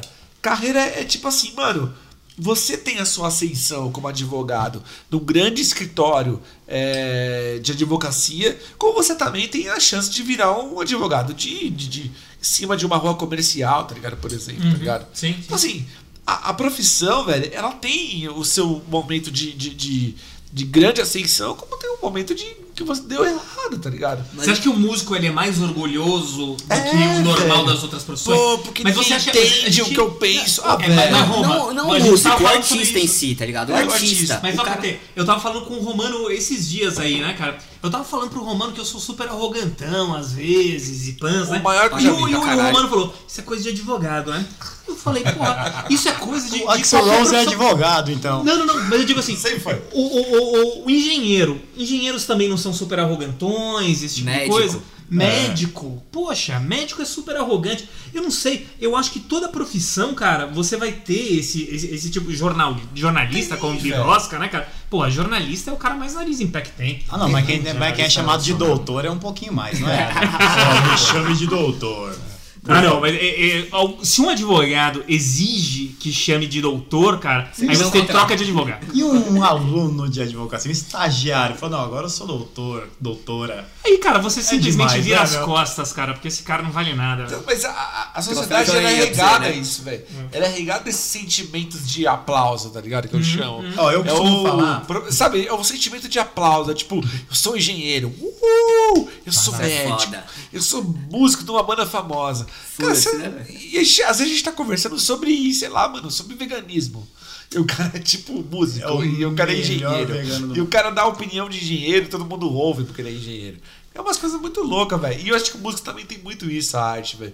Reforçando aqui. Mas talvez com um certo ressentimento por ter não ter um reconhecimento é, social. É tipo, você tem que ouvir o que eu tô fazendo. Porque senão você não tá, tipo, colaborando com o artista. A cena. Com a cena. Vai merda, maluco. Por isso que eu falo que, quero, todo velho. underground quer ser mainstream, mesmo que ele não viva disso. Mas pra mim o sonho de todo underground é ser mainstream. O underground Menos existe o acho que pra Rodrigo, isso, né? né? O- Todo mundo quer ser quer ser famoso, ter um Apesar que agora ele tá reconhecimento. voltando pra, pra, pra deck, né? Então não sei. Então voltou o sentimento, né? O Caramba! Rodrigo Dead Fish, ele flerta com o mainstream há muito tempo. Ele né? flerta. Não, ele- sim, não. Mas eu já, já vi ele no Altas Horas, tocando Sim. acústico o Você. Eu vi. Eita. Olha Não, que então, assim, Rodrigo já- underground já quer falou, ser mainstream. O mainstream, ele acaba sendo mais bem remunerado, né? Porque tem a coisa da imagem e. Reconhecimento, cara, Mas, e reconhecimento. tem, o, e, E- e tem a visibilidade, quer ser famoso, né, meu? E- o artista, ele quer Acho que às ser, né, vezes meu? o artista ele quer mais essa visibilidade, esse reconhecimento É público mais a do que a fama grana. do que a grana, eu É o também acho. cara, Nick, é o cara que faz a piada na sala de aula pra magrinha ver. Mas o, Caralho. o foda também. Que- de ser isso. O foda também é que o cara chega no mainstream e o cara não tem mais vida, né? O cara vai comprar pão na padaria, vai ter um cara que vai falar, ô, eu escutei Não, essa aí- música, é super especial pra mim. Assim, aham. Não, aí fica em depressão. Os caras. Não, tem, tem rolado uma, uma onda, assim, né? De caras famosos em depressão, né? Sim, uma mas tem os galera caras, aí, como né? você mesmo falou, do Axel Rose, que ele gosta de ir em hotel e jogar água nas lâmpadas e quebrar o quarto inteiro, tá ligado? Com um monte de puta. Roqueirão doidão. Exato. O, o, o sonho do rockstar, saca? Às vezes é, é- vale mais do que o dinheiro, saca? É isso aí. E roqueiro é fogo, né? meu? E, e-. E é com essa frase maravilhosa que a gente vai começar a encaminhar pro fim o programa. Ó, eu queria dar um depoimento sobre grana, sobre ganhar dinheiro, rapidinho aqui. Vai lá, vai sobre a questão de, de, de- dar dinheiro à música e tal. Sempre tem aquela coisa de, pô, meu músico, coitado, não é valorizado, né, meu? Pô, o cara não ganha uma grana tal. Aí trabalhando agora, prestando serviços pros músicos, né? Tem um cara que eu respeito demais, pra mim é o melhor músico, assim, sei lá, ABC, São Paulo, assim, tá, tá nas cabeças. Cheguei a fazer aula com ele um tempo e o cara é bom pra caramba. E eu, eu sempre ficava pensando, pô, é o eu chego. É, É pelo o amor de Roberto, Deus. é o Roberto de Oliveira. O cara é bom pra caramba. Nossa, achei O que cara- você ia falar o romano. Tá Não, ligado? não, não. É o Roberto de Oliveira. O cara vem de uma família de músicos aí. Um abraço aí, Roberto. Você é fera, mano. O cara é muito bom, mano. Mas só que tinha aquela coisa de, pô, o cara não é valorizado. Eu ia fazer aula, às vezes cada dia eu ia com uma guitarra diferente, ia com um set de pedal, mostrava pra ele e tal. E eu via ele lá com, com umas paradas assim meio recicladas. Eu falava, putz, meu. É injusto, né? O cara viver de música e ter menos do que eu, do que eu tô tendo agora, né? Tal. E eu ficava com essa neura na cabeça tal. Aí eu dei uma guitarra de presente pra ele, ele usa, meu. Tocou no Passo sábado aqui, né? No, no, num festival de cerveja que teve aqui, ele tocou, né? Com a banda Que você dele. fez? Banda Rock Forever. Não, que eu, eu tinha Ah, uma Rock guitarra. Forever? Ele é da Rock aí eu, Forever? Isso, é. É o vocalista, é o Robertão, mano. Ah, Betão. tá. Eu conheço o Renato, que é o meu xará, que é, É o baterista. Batera, é o Batera, Renato Zaga. é. Gente boa pra E caralho. aí o Betão, mano, pô, dei guitarra pra ele, o cara é mó brother mesmo, é brotherzar. Só que eu ficava pensando, putz, meu, o cara às vezes não, putz, não é reconhecido tal. Aí eu via, todo ano eu vejo o Renato postando, esse ano fizemos 250 shows, esse ano fizemos 230 shows. De longe, eu tenho certeza que a Rock- Forever é o maior cachê, assim, do, do ABC, né? E é toca em um- todos os bares. Toca em todos os bares, toca todo final de semana, toca 4, 5, 6 shows na semana. Ele toca até naquele circuito da 3 de maio, lá do Piu Piu, Aurora. É, vira e mexe estão por lá. E aí eles arrastam uma galera mesmo. O bar que eles tocam arregaça. Nossa, eu lembro o deles na Gruta do Acaiá. E eu lembro em. Soraya. Aí eu fiz uma continha, né, por baixo, né? Quanto que, que cada um pode ganhar ali, né? Mas eu jogando o cachê lá pra baixo, jogando, multiplicando pela quantidade de Um shows. belo espião. E ele, e ele dá aula também, né? E aí eu vi que no mês, tranquilo, ele ganha mais que eu. Aí eu falava, pô, mas às vezes a gente tem uma ideia de que o músico é desvalorizado, mas só que ele ganha igual eu ganhava lá no meu trampo que, que, que, eu, que eu tinha antes formal, né, meu? No meu Sim. trabalho de consultor. Fala, pô, meu, então. Sei lá, meu, às vezes não é tão ruim assim quanto a galera tá pensando. Não, Quem e- decide viver de música. E tem o lance também, quando você estoura o bagulho é foda, velho. Então, não, hoje eles, eles Cara, levam a Anitta, uma galera, meu. velho. A Anitta é fudida. Ela tem outro naipe de vida, né? Caralho, velho. Então não, Ela é não, muito desmere, gr- não é, é pros desmerecendo, dois lados, nem acho. falando nada assim que é, olha meu, olha, não é tão coitadinho assim, E não, outra? longe disso, é mais falando dá pra viver, não só sobreviver de música. e E, o um- cara vive, tenho certeza. Pensando, jogando baixo, o caixa dele é muito maior E do você que quer o um meu dado salário. aqui, Kate? Você que gosta de dado? Sei lá, tô imaginando que você gosta que seja japonês. a indústria da música, ela fatura mais que a indústria do petróleo. Sério? É. É o maior mercado de movimentação do mundo, cara. No Indústria da mundo? música. Isso é sério? É. Caralho, velho, eu não sabia não. Então, assim, é. Segundo? Primeiro. Primeiro? Primeiro. Então, assim, é um mercado de muito, muita grana. Que, que resbela nos, nos luthiers, que resbela no Isso. músico de bar. É, é Mas, muito ó, grande. Por incrível que pareça, o público do luthier, por exemplo, meus clientes não são músicos profissionais.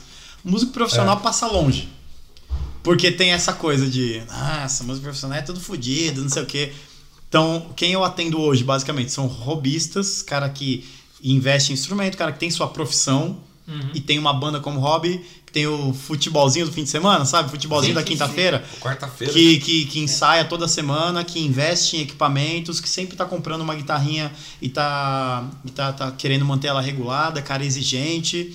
Então, o músico profissional não é meu cliente. É, sei lá, Colecionador. É- muito é- menos de 1% É parecido com clientes. carro, né? Tipo, o cara que compra calota, o cara com aerofólio. tem uma, Isso, uma é. indústria que movimenta muita grana nisso daí também. Porque o, o músico profissional, provavelmente ele Não tem são uma né? grana, mas ele acha que ele não tem. Eu- depois dessa análise toda que eu fiz aí do. E, e- mas também se o Camarada. cara também já tem uma estrutura, se a banda já é uma estrutura, já tem um luthier deles ali, já tem alguém que é.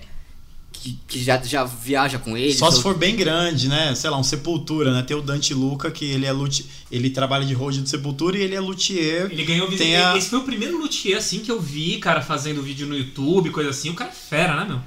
Não, é, ele é, ele é bom. Ele, inclusive, eu fiz um curso, falando de profissões, né? Eu fiz um curso de road online, né? De uma, de uma, de um- uma loja aí chamada Casa do Road. que o, o brother lá, ele fez um... Ele disponibilizou um curso, né?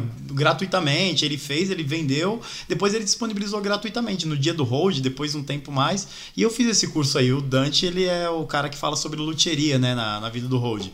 E eu achei bacana. Inclusive, eu mesmo ando pensando, né? Em acompanhar o Tio Tchê mesmo no- nos shows deles. Tentar fazer um trampo meio ali técnico amador ali de som deles, né? Trabalhar como road, é, levar, manter os instrumentos deles durante o show antes. Eu já faço essa parceria já de, de manutenção dos instrumentos, mas acompanhar mais eles em shows. Comprei um atenuador, mandei fazer lá com a, com a, com a Jaqueline lá da Prime Ears, lá mandei fazer um atenuadorzinho de frequência, é mó firmeza, meu moldado da, na orelha e tal.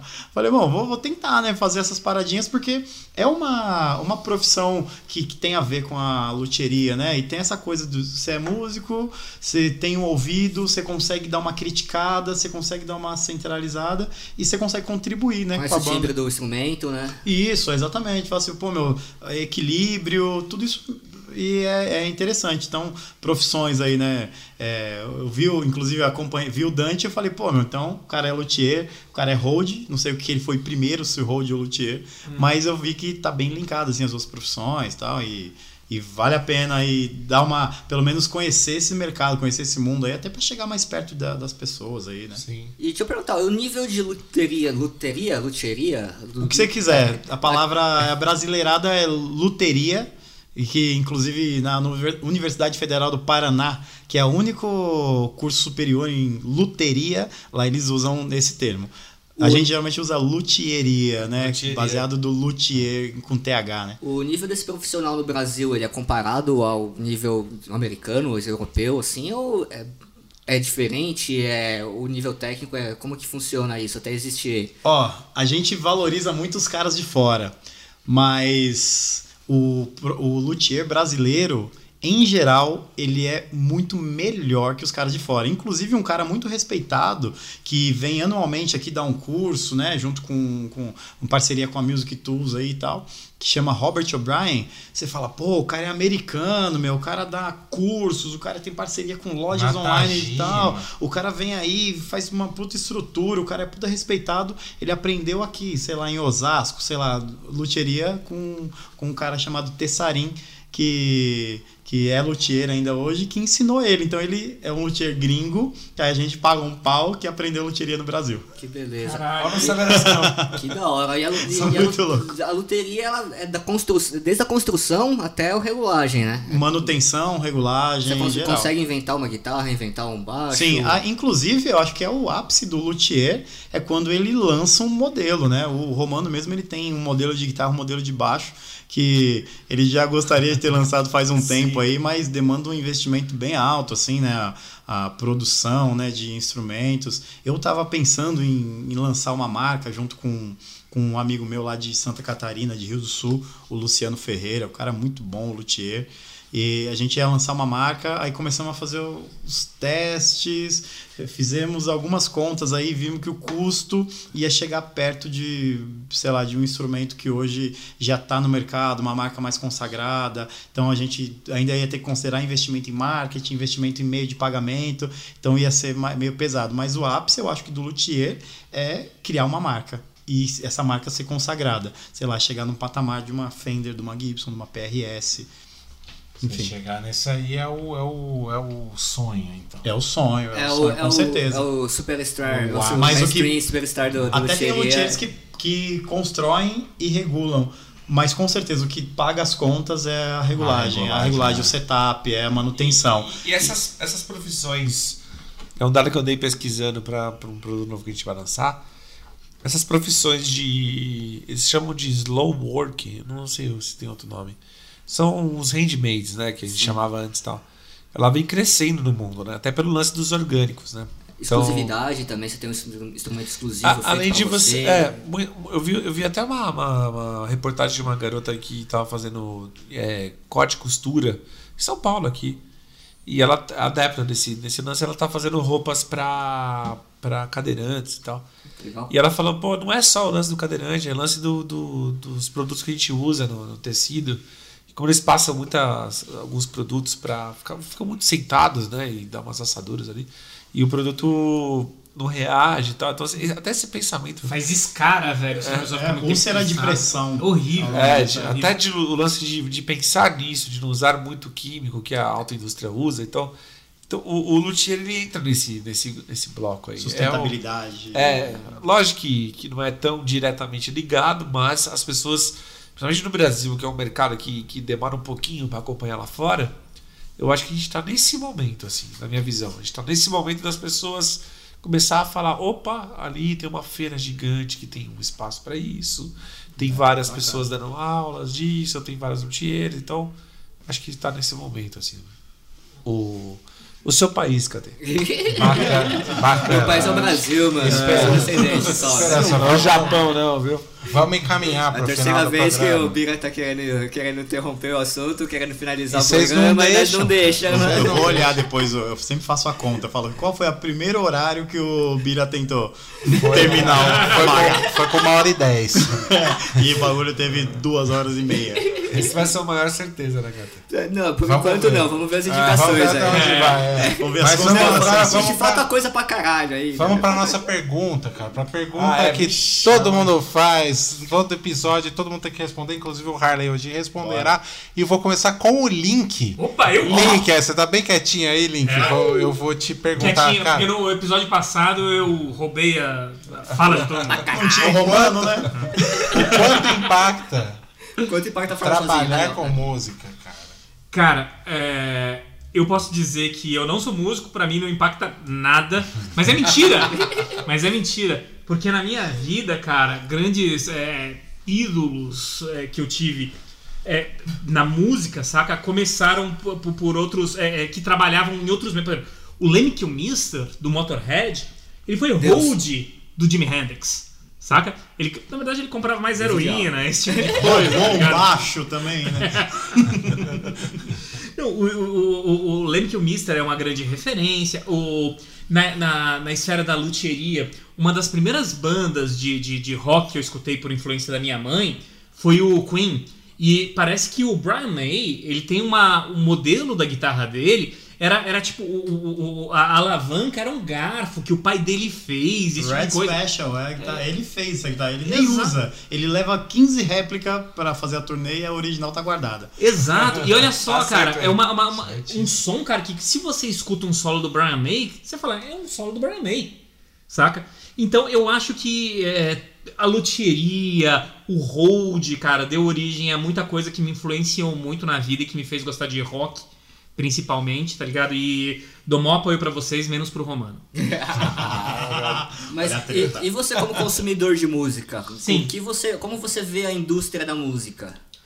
Ai, Porque você, de uma forma ou de outra, você contribui né, com essa indústria da música. Consumindo, Com certeza. produzindo, tocando, Com certeza, com carregando case, né? Você, você tá contribuindo, todo mundo contribui.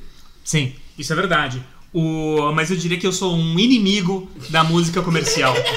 e eu não vou me render a, ao, ao, ao, ao som radiofônico que o, o Romano tá querendo fazer, né? Mas, dizem, é, Vou é, gravar ainda. Domingo.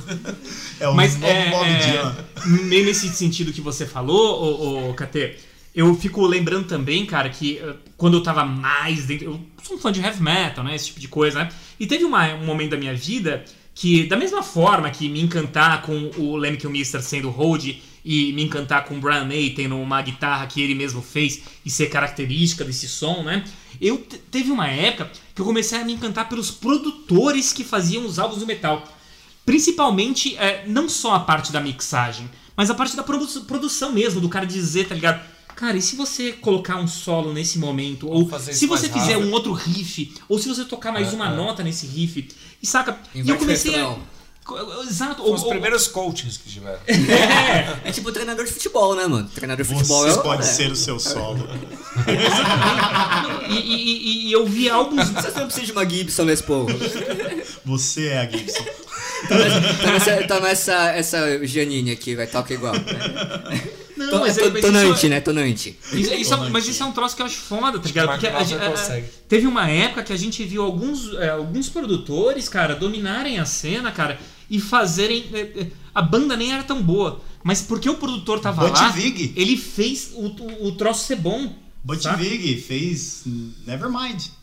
Do Cara- É que Nevermind, né, cara? Nirvana é complicado. Sim, mas, também mas acho, pensando nisso aí, assim, o produtor, né? Eu, eu ouvi esses tempos aí as, os originais, né? Do, do Nevermind. É, estrofes invertidas, assim, es- estrofes muito grandes. E aí você fala, pô, o produtor aí, ele cortou, ele falou: não, não, não é hora do refrão ainda. Segura mais uma e faz depois. Opa, inverte. Não, não, essa letra aqui não tem nada a ver, tira. Eu ouvi Nirvana, Stone Temple Pilots, as coisas, as- os originais. Eu achei original. animal, assim. Eu falo, ó, o produtor aí, meu. Você acha que vai rolar na festa de Ivete? Foi um produtor que falou?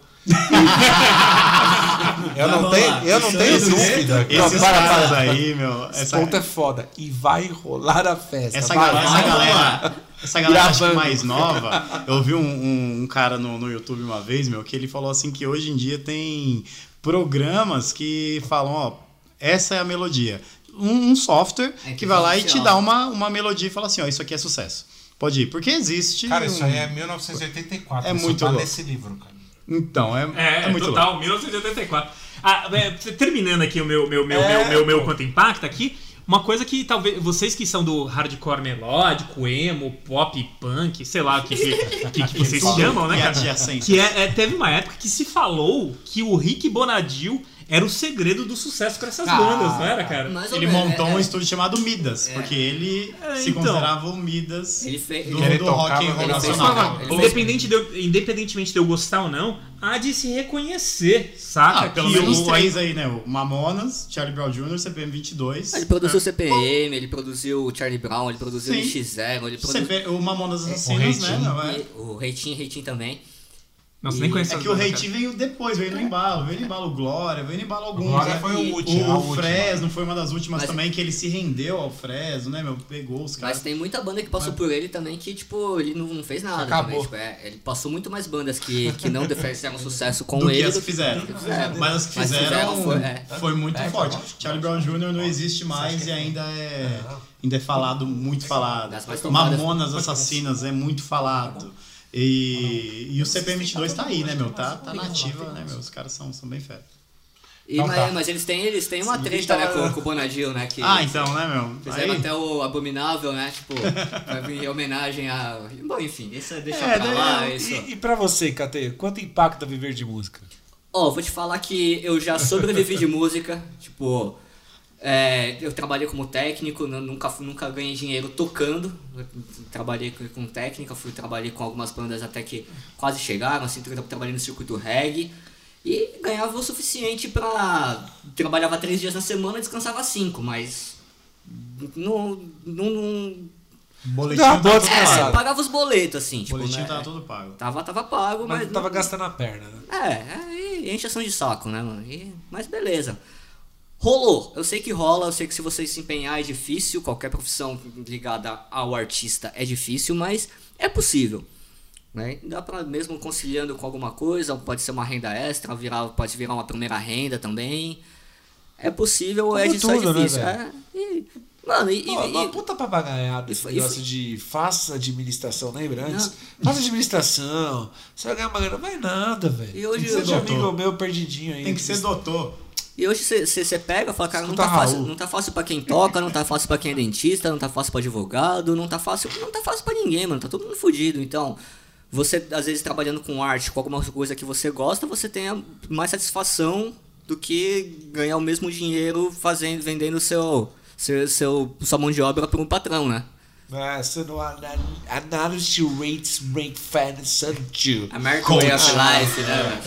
É que assim, eu acho que Analista de sistemas pleno. é, a, a remuneração vai de acordo com, Olha Caio, muito olha com o grau de risco, Analisa né, de meu? mídias sociais. Quanto cara. mais risco você colocar com a vida das pessoas, mais você vai ser bem remunerado. É, e, e, e quanto vocês precisam pra viver, tá ligado? Pra. pra Faz quanto? Mil, dois mil, três mil? Tipo, O que, que é um salário ideal, é, né? É, eu, o que eu preciso pra mim? O suficiente, tá ligado? Não quero ganhar Exato, cara. Tá fazendo 50 padronização de milhões. renda, né? É, eu falei, pô, o que eu, que eu preciso? Eu preciso pagar meu aluguel, minha cerveja, meu combustível, e, tipo, fazer uma, uma viagem pra Pindamonhangaba todo ano. pra São praia, rock, São é. rockzinho, pô.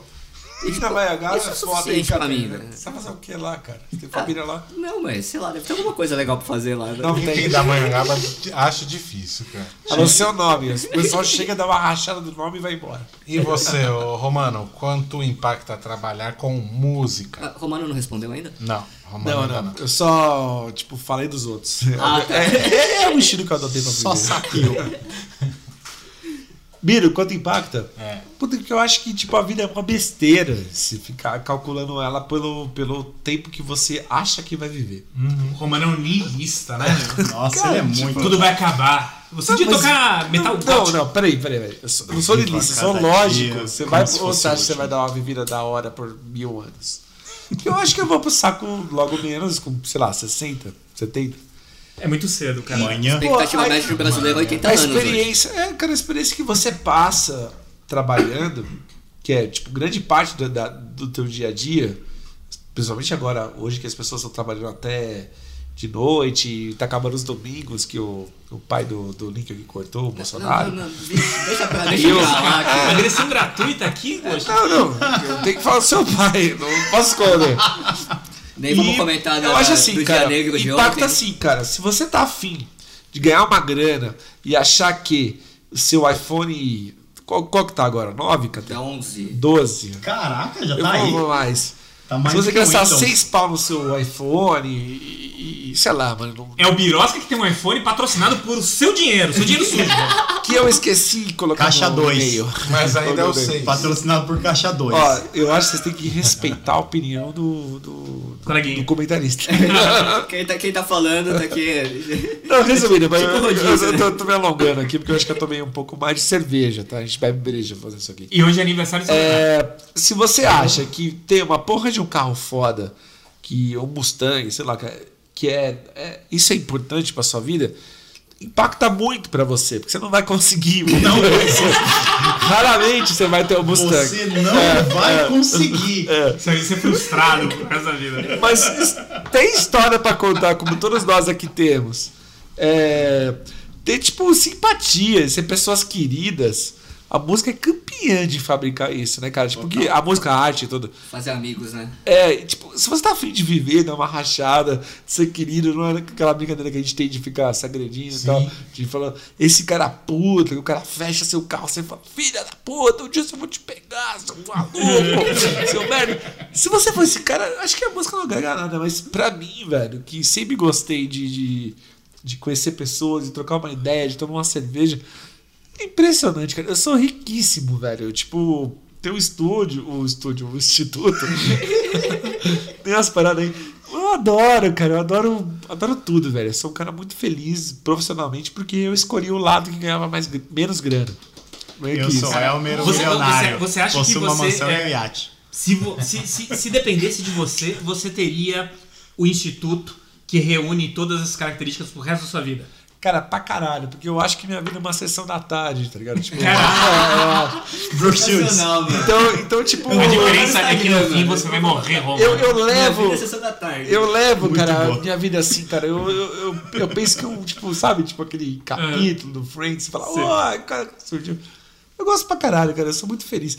Então, é, mas não sei se todo mundo tá afim de passar por isso, porque você passa uns perrengues e tal, meu dia financeiro.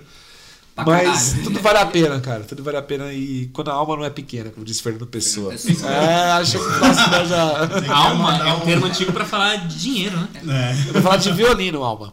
E, e copiando Marcelo Falcão, valeu a pena. E, e? Valeu a pena e, e. Pescador de ilusões. de pescador. Pescador E você, Harley, conta pra gente o quanto impacta viver de música. Seguinte, meu, é, viver de música hoje, Trabalhar hoje com música, na Sim, verdade, é né? viver mesmo. Hoje é a vida, a vida é isso. E a minha vida é virada pra música, não tem mais nenhuma chance de, de desvirar. É, impacta na satisfação pessoal, impacta na minha vida diretamente. Saúde também? Total, total, porque ó, eu não lembrava que hoje era feriado em São Bernardo. Quando você tá trampando na, na- formalmente, né, no mercado de trabalho formal ali, né, aquela coisa do, do- o trampo que veio da, do- da faculdade e tal e tudo mais, você, você já sabe os feriados que vão ter no ano seguinte, em julho. Olha, ano que vem vai ter que me mendir aqui, ó, mano, dá pra fazer um rolê. Esse ano tá uma bosta, mas ano que vem tem uma parte de sexta-feira. Nossa, esse ano é só na quarta é, é. Então a gente pensa isso. Eu não lembrava que era feriado de São Bernardo. Aí eu falei com, com o Biro esses dias aí, mas ele falou assim. Cara, vai ter gravação do, do podcast no feriado que eu vi aqui, sei lá, três dias atrás, que era feriado. Ele falou assim: olha, eu, eu também não lembrava, mas eu acho que, mas eu acho que vai ter normal, né? Então, sei lá, então assim, impacta na satisfação pessoal e na, na, na- na leveza da vida e na tranquilidade de você não ter que se preocupar quando que vai ter feriado emendado. Porque por mais que muitos dias, ó, tem, tem meses assim que bomba de trampo lá na oficina, que eu trabalho é, das nove e meia da manhã até a meia-noite, vários dias. Porque bomba de trampo, eu começo a fazer umas projeções, aí um trampo dá errado, dá um tempinho a mais, outro dá um tempinho a mais, e para cumprir todos os meus prazos, eu trabalho bem a mais. E eu saio de lá felizão, vou dormir, no outro dia eu levanto, vou pra academia cedinho e tal, de boa. E eu não me incomodo com isso, de ter que ficar até mais tarde. Que, que se fosse num trampo formal, eu tá chegaria e falava, não, não, meia hora? Você é louco, meu. Não, meu, pode parar, não, não vou ficar não, vai pagar hora extra. Não vai, né? Ah, não sei o que, então eu vou trabalhar de graça. Você tem umas brisas assim de tipo, domingo à noite, você. Nossa, mano, agora eu sei como regular aquela misinha ali, porque tá fora, né, dá duas voltas a mais no tipo. No... Meu, eu atendo cliente, eu, eu não deixo de responder os caras. Tem umas coisas assim, os caras mandam mensagem domingo à noite, pô, uma filha da puta, hein, meu? Eu atendo todo mundo, eu respondo, e aí, irmão, beleza? Que, ô, cola lá amanhã e tal, dou uma atenção. Então eu atendo todo mundo, qualquer horário. Se eu tiver acordado, eu vou estar com, às vezes, com o celular na mão, assistindo Netflix e tal, e eu vou lá e eu volto o filme depois, né? Eu volto a série, um meia horinha ali e tal, e, e eu dou atenção pro cara. Mas- porque eu mas- não ligo disso. Porque assim, eu tô tranquilo. Curte, né? Eu tô leve, meu. Tô, tô, tô suave assim, Melhor do que vida. ver o Faustão, porra, às vezes. Eu não fico mais em depressão. A musiquinha, a musiquinha do Faustão não era depressão. A musiquinha do Fantástico, meu. Acabou o Faustão, Puta começou o Fantástico. pariu. Nossa, que brilho. Nossa, bateu a bad. Eu não tenho mais bad de domingo. Por causa a, disso. A arte é foda, velho. Eu ganho muito menos, eu ganho muito menos, mas só que a minha cabeça, a minha saúde, assim. Ganha menos dinheiro, né? Não, Então, não- é muito você ganha- menos você- grana, Você né? ganha mais vida, né? Ó, tem até uma, uma ideia que teve uma época, né, o Romano sabe, aí, a, a, a Paula, né? A Pauleira era professora aqui do Instituto, e aí chegou um tempo que ela falou: vou fechar a Pauleira, e fechou.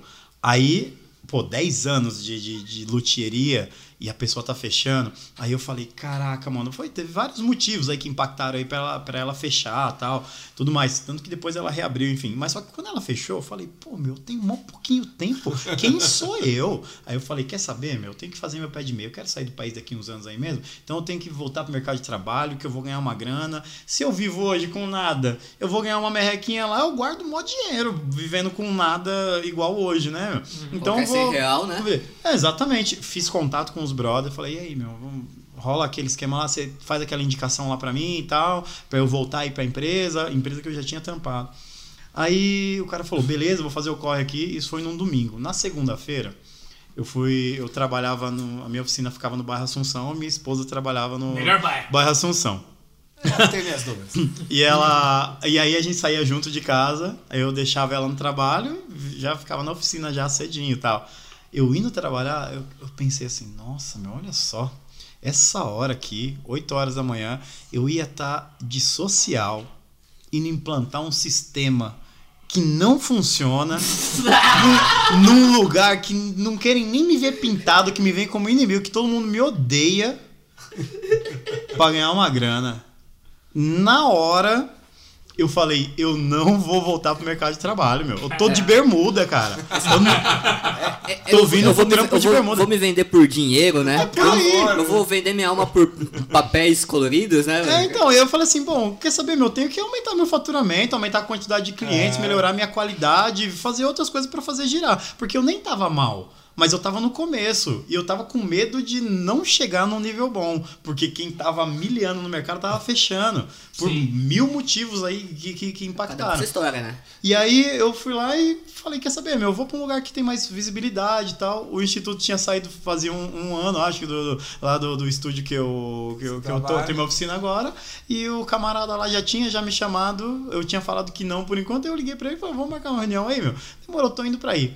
E foi, e melhorou, e, e fui ganhando mais notoriedade. Na verdade, foi tendo um ciclo natural ali de crescimento, né? Que talvez se eu tivesse em outro lugar ia estar igual. não Exato, sei. com E certeza. porque, meu, é qualidade de serviço, é, entrega no prazo e respeito com o cara, meu. Todos que meus clientes são meus amigos, No entendeu? corporativo nem sempre é o que, a qualidade que, do, serviço, do Não. serviço que você faz. Geralmente é, às vezes é um esqueminha que você tem, né, meu? É um saco O que você importante, puxa, né? o importante era Camarada, o primo, o sobrinho. Beijinho aqui, ó. O importante era a venda. E a implantação, tanto faz, já estava vendido, estava assinado o contrato, então, e não ficava explícito isso. E eu ficava indignado, falava, pô, por que, que não vende já e já desenvolve um negócio que, que funciona, em vez de ficar fazendo uma venda zoada dessa? Cara, né? eu escutei um Uber, só pra... O Uber uma, uma vez falou assim pra mim... vai ter um infarto. Eu era um mano. cegonheiro... Não, só vou fechar aqui, ó. Cegonheiro. Ele falou assim, falei pro caralho, por que você parou de, de, de cegonha, ganhar uma grana? Ah, o que que é? Trabalhava por não sei o que, na logística, não sei o que. Aí ele falou, agora eu tenho meu carro, eu mando uma velha ir embora, como eu troco uma ideia com você a hora que eu quiser. É isso aí, cara. É liberdade, né, velho? Então, meu, isso viver aí. de música, pra mim, viver da música, impacta na vida boa da pessoa, vida tranquila, vida sem, sem amarra, sabe? Então eu posso tanto ficar um uma semana inteira sem trampar, planejando certinho ali o meu serviço da semana, como posso ficar uma semana inteira trabalhando todos os dias das 8 à meia-noite, que eu vou estar felizão do mesmo jeito. Então é, impacta na, na- no cérebro, no, no, no emocional. Eu não vou ser, a gente não vai ser pessoas depressivas, meu. Exato. A gente não vai, não tem essa chance. Não seremos milionários, mas não seremos, Não seremos depressivos, Olha a gente não vai se olha Vou matar. trabalhar com música, hein? Vou trabalhar com Você, música. você não se vê hoje voltando pro RH? Não, não me vejo, não me vejo mesmo. Não, não, não, não tem, não tem chance nem pro RH nem Mas pro você sistema. vai ter que voltar, desculpa. Não, pior é que TI. eu, e o Link, a gente decidiu aqui numa coisa rápida. Exato. E olha Segunda-feira. consenso entre mim e o Romano é difícil. Foi o É único, difícil. o único desse ano. E a gente Pô, falou, o Raio tem que voltar pro regra. TI é. a profissão que os, os profissionais mais jovens espanam. É rapidinho, meu. Dá, dá dois, três anos de trabalho TI ali em alta suicídio. pressão. Isso é louco, é, é muito louco. Então, assim, o RH e o TI juntos ali. era uma, uma bomba relógio, sabe? Meu Deus. Então fica, fica esse recado aqui no nosso, no nosso podcast. É, não trabalhe com TI, trabalhe com música. É isso. Inclusive, ó, você não, tá, só mais uma coisa aqui, ó, rapidinho. Inclusive, a maioria dos luthiers são da área de TI ou de engenharia ou de uma área muito embaçada assim de, de, de exatas. Exato. A maioria é TI. A maioria é TI. Pode fazer pesquisa. Os alunos do, do Walter lá do Nasher era tudo TI. Fala, TI de novo? Não é possível não, Mas, mas ela loteria é matemática também, né? Você tem que fazer muito cálculo de comprimento e. Deveria, mas nem todos. É feeling, Caté, é feeling. nem todo, tem gente que vai no feeling. Eu prefiro. É a relação do homem e o pau. Até porque, eu, até porque eu tive uma formação de Senai, então eu tenho uma relação com medidas, aí projeto, desenho e tudo mais. Então eu prefiro tentar aí juntar as duas coisas, o feeling e a matemática. Mas a maioria não, não sabe muito bem E a. Et, todos sabem que é melhor que o Senai. Eu fiz Senai, eu fiz Senai Et, então eu não posso falar nada. Ixi, a gente Ele é, o, cara. ele é o pãozinho que fica flutuando, né? Não cai nem de barriga pra baixo você Oi. que tá completamente maluco aí, cara, o segurando a, a- a- a- a- a sua garganta, cara, querendo soltar a sua voz. Fala pra gente, o quanto impactou pra você? Cara, a primeira vez que eu trabalhei com música, trabalhei remunerado mesmo, de ter o dinheiro de falar é minha profissão, foi aqui no Instituto e o trabalho é porque o Instituto dá aula de música e luthieria. Melhor escola do mundo. Melhor escola do mundo! Mas, e você, mas- mas você se sente trabalhando nesse ambiente de música? Que é ambiente de droga. Cara, eu. É, a- aqui é ambiente de droga, ambiente de. O cara deu entrevista gente, pro Cifra Club, ficou duas horas falando com o fofão lá, é. meu. Nossa, eu tive que falar, eu tive que. O cara Desculpa, me fez. fofão. O cara me fez mó, mó entrevista. Eu respondi tudo pra ele na moral, aí ele falou, vamos gravar agora? Eu falei, ah não. Já esqueci. É as coisas que eu, que eu passei trabalhando com música. Eu não zoeira. sabia disso.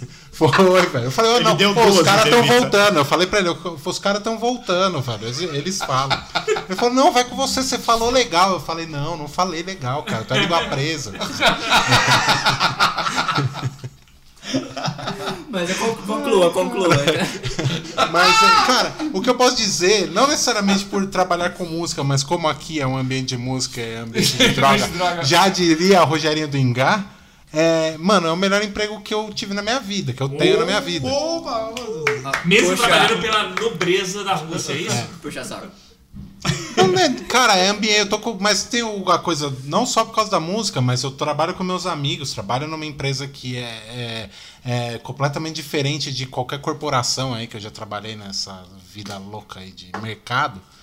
Então, cara, pra mim impacta de uma forma muito positiva por causa do, do lugar que eu trabalho, você principalmente. sente Mas, eu. Você- Ó, a oportunidade de pedir um aumento agora. Você tá ganhando bem aí, como que tá aí? Tá, tá beleza? Não, tá, eu tô satisfeito com, Ai, por enquanto. Mas você sente um diferencial Por enquanto. em trabalhar, cara, em um ambiente, cara, que, que, que trabalha. Por mais que você não, não. Você seja mais um administrador e não trabalhe diretamente com a música, e isso já Mas eu entrando- nunca trabalhei diretamente com a música. Não, tá. sim, é isso- Pelo é menos que não eu- remuneradamente. Não, sim, é isso que eu tô dizendo. Que por mais que não trabalhe diretamente com a música, nesse trabalho que você tá, que seja mais administrativo, você acha que tem um impacto diferente nesse sabor, nesse bem-estar que você tem, sendo um lugar que trabalha com música?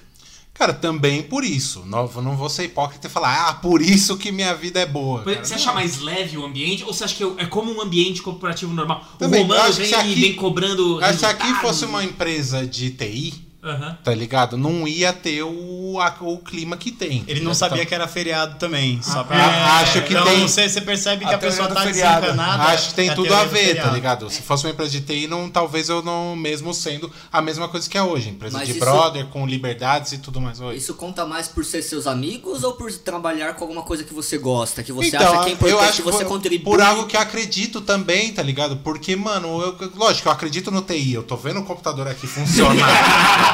mas, tipo, eu quero, eu quero ser um difusor do, do, do TI na, na sociedade, não. Deixa ele lá, a Apple já Eu faz. acredito no TI.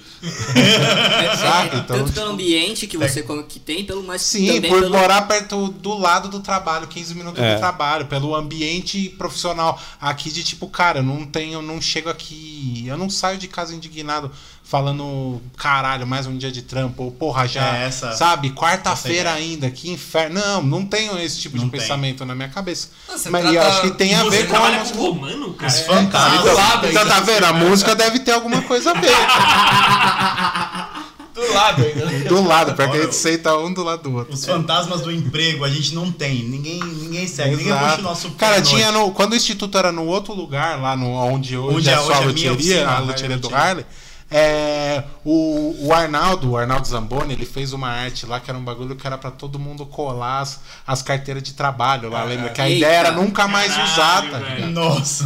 Nunca, não foi que só, ficou, só foi colada dele lá, né? Mas a ideia era muito boa. o cu na mão falou, vai que dá Não, merda. cara, o pior é que eu Os caras esqueceram de levar, o Romano perdeu. Eu perdi a minha, velho. Eu levaria a minha. Na minha eu tenho uma pastinha lá. Não, eu A perdi, minha eu tá perdi a carteira. Não sei se foi, au- foi inconsciente ou foi real. Eu não sei se eu perdi ou se eu carteira. perdi, né? É, cacei pra caralho. Eu queria colar lá, velho. Tava numa vibe dessa. Tá? Mas é isso, a gente trabalha com música, a gente se diverte, apesar do, da pouca grana. Total. Então é. é- Tem história pra contar, né? Esperança pra vocês, amiguinho. Esperança pra vocês. Dá pra viver, não só sobreviver. Mas não vai chutar o balde no 53. É, não- Dá uma de artista. é. Vai fazer merda, faz merda Planeja, não. Fica nessa onda hipster aí, que É, todo não. mundo é artista e que. A nossa, a nossa geração é frustrada porque falaram que a gente podia fazer o que a gente queria. hein? Exato. Ó, tudo isso aqui foi Então faça, planejado. faça as paradas, mas faça sabendo o que você planejado, tá meu. fazendo. Tudo isso porque exige investimento, exige perdas, exige, exige impacto aí na, na vida dos seus Ou, familiares. ou como tudo diz o mais. Rodrigo Dez de Fish, aguente as consequências daquilo que você acha que te, Que faz, te faz melhor. melhor. É isso Essa é aí. uma frase que devia ser versículo na Bíblia, viu? Boa, Ou do boa, Buda. boa, boa, boa, boa. Agora a gente Mas- chegaria no Cipá Viajei,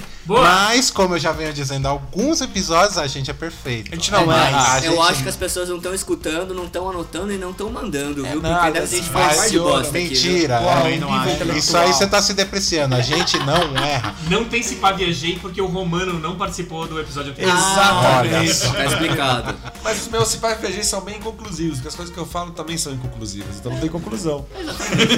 Olha Verdade, que, olha que maravilha. Mas a gente tem uns recadinhos pra dar pra, pra pessoas que comentaram nas nossas redes. Então agora eu vou falar. A Sueli Belmonte, mandando um salve pra ela, arroba Sueli Belmonte.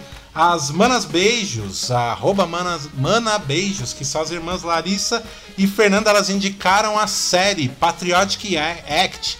É, elas indicaram aí, falaram que é legal. Ninguém aqui viu, então assista. É igual o caviar, nunca vi. Por sua conta e risco. Assista por sua conta e risco. O Cadê assume aqui a responsabilidade pelo grupo de assistir a série e dizer o que ele acha no próximo E episódio. uma coisa bacana Ah, que, que a gente fora. achou legal e também é, dar uma citada que o Otávio Souza, é um dos diretores do, do, do documentário Time Will. Burn, que a gente citou aqui no dia do Rock Nacional, ele falou que, tipo, ele mandou uma mensagem pra gente dizendo porque é, pela, pela a gente citar e tal, ele conversou com o Marco Marco Panayotis. Para- que é o outro diretor, ele conversou com eles e eles vão estão fazendo uns corre pra voltar a exibir o, o, o documentário em, em eventos, em Na rede, Pô, né? pô, Rede, cria na rede. conta no YouTube, pô. E põe lá, é. Deixa lá, né, pra tem, uma, nós. tem, uma, tem uma questão de direitos aí que tá, tá, tá suspenso, Ah, tem tá. de exibição, Tá com exclusividade de Que é exibição. bom pra tá? caralho o documentário. Mas né? talvez É uma é exibição no instituto, quem sabe, hein? Outra. Quem Fazer sabe, de novo, a né? gente, Ah, a gente exibiu aqui duas vezes. Sem bombinha dessa vez. Vamos ver. Puta, é verdade. Onde a gente conta a história da bombinha, cara. E depois dessas, é, dessas coisas aqui, lembrar as redes sociais, na verdade. É, arroba Cipato Viajando em todas as redes sociais. É legal vocês procurarem a gente, falarem com a gente. Vocês estão começando a falar com a gente, olha que legal. Que bacana. A gente cita vocês aqui, em- olha como a gente é da gravam- hora. Se vocês gravarem também, mandar um recadinho pra gente, A gente coloca. toca, exatamente. Mesmo Man- se não for pertinente, a gente vai colocar e se falar merda, a gente com certeza coloca. E falando sério, pessoal, é é, vocês Pra nos caralho. movem, cara. Comentem, compartilhem, mandem mensagens, principalmente pro. Pro Harley. pro Ô, Harley, tem- você tá no Tinder? Não tô no Tinder. Ele é não tô no casado, Tinder, eu não- cara. sou contra o Tinder. Então é só e-mail, tá, pessoal? Eu gosto de indicação. Fazer esquema.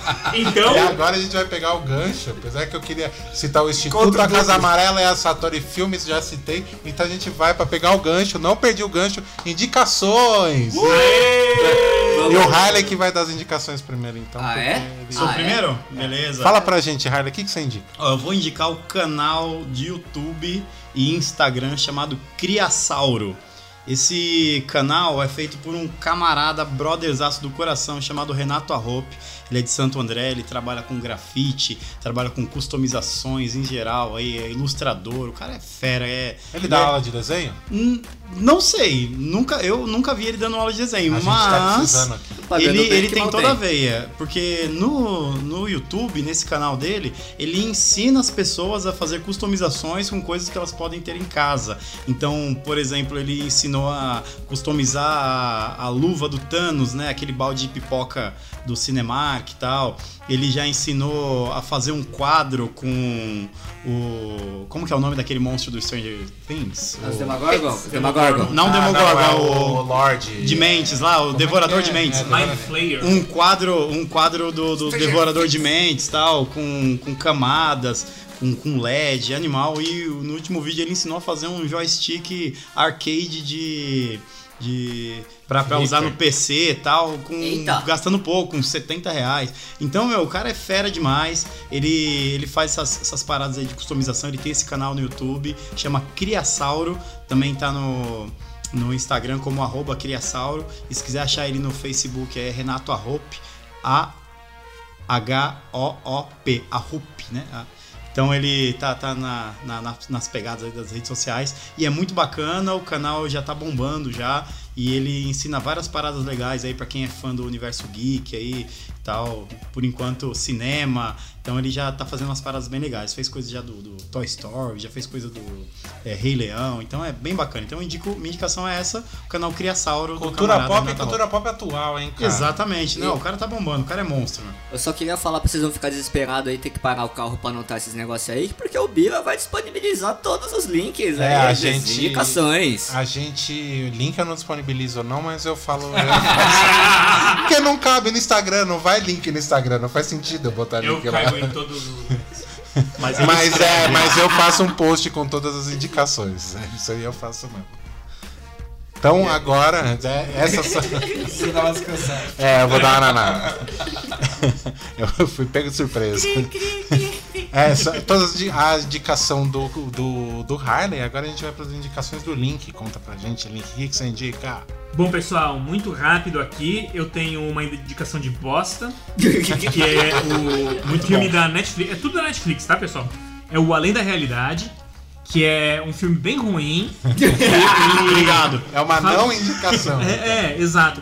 Que é, é, é uma família, um casal que eles têm dificuldade de ter um filho, esse tipo de coisa, e contratam uma mãe de aluguel pra gerar o filho. Eles são super ricos, super playboys, e acolhem essa pessoa na casa deles, e eles vão descobrindo que ela é uma psicopata, e vai, sabe? E todas aquelas coisas. A mãe, mãe- a mão que balança A o berço. mão que balança o É, berço, é. exatamente. É um filme bom. muito, A óbvio, tá muito óbvio. É, é um suspense com uma atuação medíocre. Não assistam. Muito Ah, boa essa indicação. Depois da não indicação, É, o- eu ia, eu tinha, tinha colocado essa aqui de se pá indico ou não, porque era uma o que o Harley tinha falado, mas como ele não falou, né? Eu vou deixar aqui consignado que é o Missão Mar Vermelho, né? Baseado num fato real. São judeus da ah, 1979, recém-formado Estado de Jerusalém, né? E tendo que tratar de refugiados da Etiópia. E como eles vão fazer isso? Através de uma fuga pelo Sudão. Só que o Sudão é um país muçulmano. E ali numa revolução muçulmana, islâmica, muito foda. Então eles vão fazer sem arma nenhuma. Eles vão alugar um hotel Um resort. trazer um resort, isso, e trazer turistas de verdade para servir de pano de fundo para fuga dos refugiados. Esse aí é médio, É legal, vai. Tem o, o- tem o Chris Evans, que é o Capitão América. Isso é o Capitão América, é. É, o- tem o Capitão América. Então vale a pena, ele tá sempre fazendo É exercício. por isso que é médio, né? Porque o Capitão América, né? Por isso que você gostou, acho que falaram que gostou médio. assim. Exatamente, porque se fosse o Capitão Rússia, aí eu gostaria. Ou o Capitão Stalin, né? Fusca! E o, É, o agora o tem uma que vale a assistir- É, uma que vale a pena, mas eu tenho a impressão que o Romano já indicou aqui alguma vez, ele que gosta de documentário da Netflix, que é o Liberdade Hackeada. Você indicou, Roma? O... Não, não, esse não. Esse filme é muito bom, fala do caso lá da Cambridge Analytics, que é, é, é, tem com, inclusive com entrevistas né, da Brittany. É invasão de privacidade isso daí? Vai ser Pelo que eu- hackeada. Liberdade Hackeada. É. Não, Invasão de privacidade aquele com a Sharon Stone e com o Alec Baldwin. Ela cruza as pernas. Não, esse é o Instinto Selvagem. Isso, isso Ah, mas acho que é o mesmo que a gente tá falando, eu vi isso daí. Ah, privacidade Isso- hackeada. Muito bom. É, é. Muito bom, é um documentário, tá, pessoal? Assistam, vai falar sobre bastante dessa questão de disparos de mensagem de WhatsApp, é, influência política através de mídias sociais. Ou a eleição do Bolsonaro. Por exemplo, Também. tem, tem, tem algumas Também. citações. Tem algumas citações. Tem citações. né? Muda de assunto.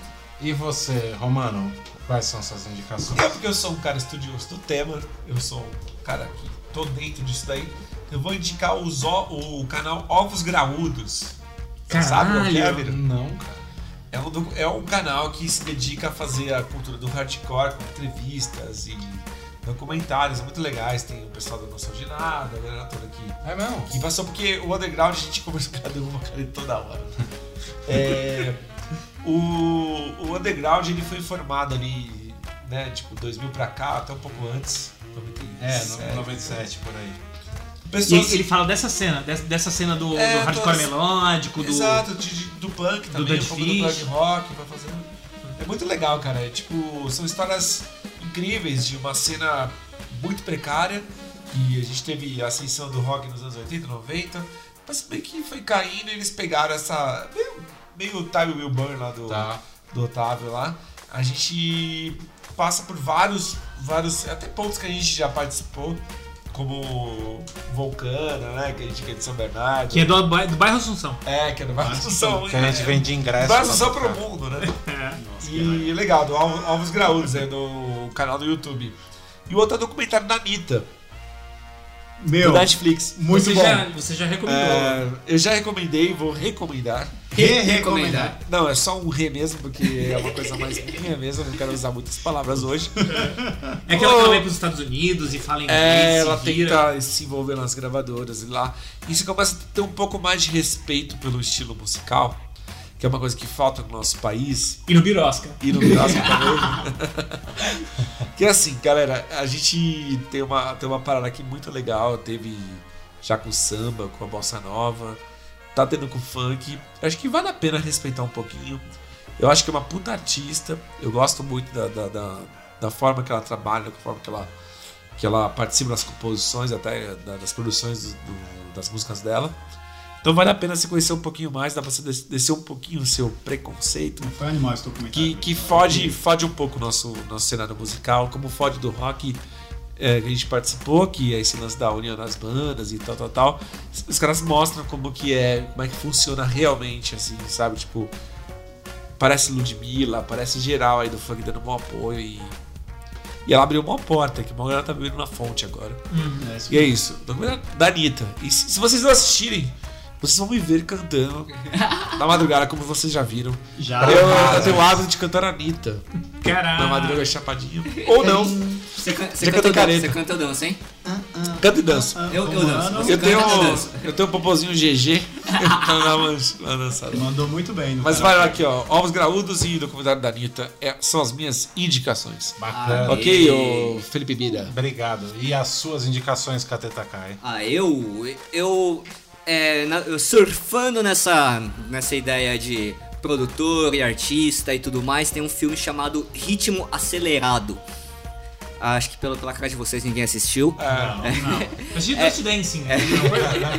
É a história de, de, de um DJ Este Ghost. que ele é doidão, ele é muito doidão, muito doidão, muito doidão. Puta, usa várias va- usa várias drogas. O nome do, do, do, do filme em inglês é It's Gonna Pit Tong. Pit Tong é um, é um é o personagem, né? E ele fala da, da, da história de Frank Wilde, que é um DJ e que ele fica surdo. É um personagem é, fictício, mas tem algumas ideias de alguns, de alguns DJs, é, uma, uma, um catado de histórias de, de, de DJs pelo mundo.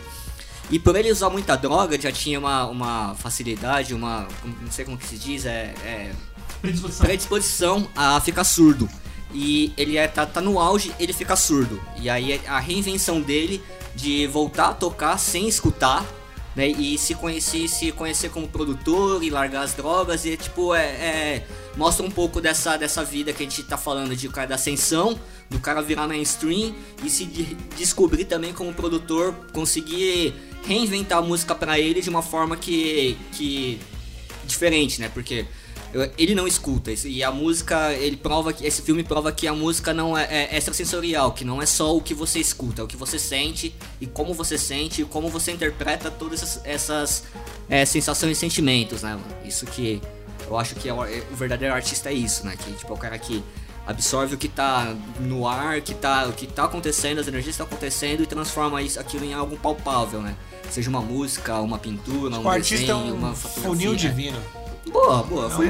É, é um filme que não é sobre o Romano, né, cara? Que Exato. largou as drogas e ficou surdo. não, não é sobre o Eu, Romano. eu tô surdo por causa do cotonete, viu, Cate? Todo um vício de cotonete é absurdo, cara. Eu fico vezes meu tímpano. mesmo. A gente Botar pode- limpinho.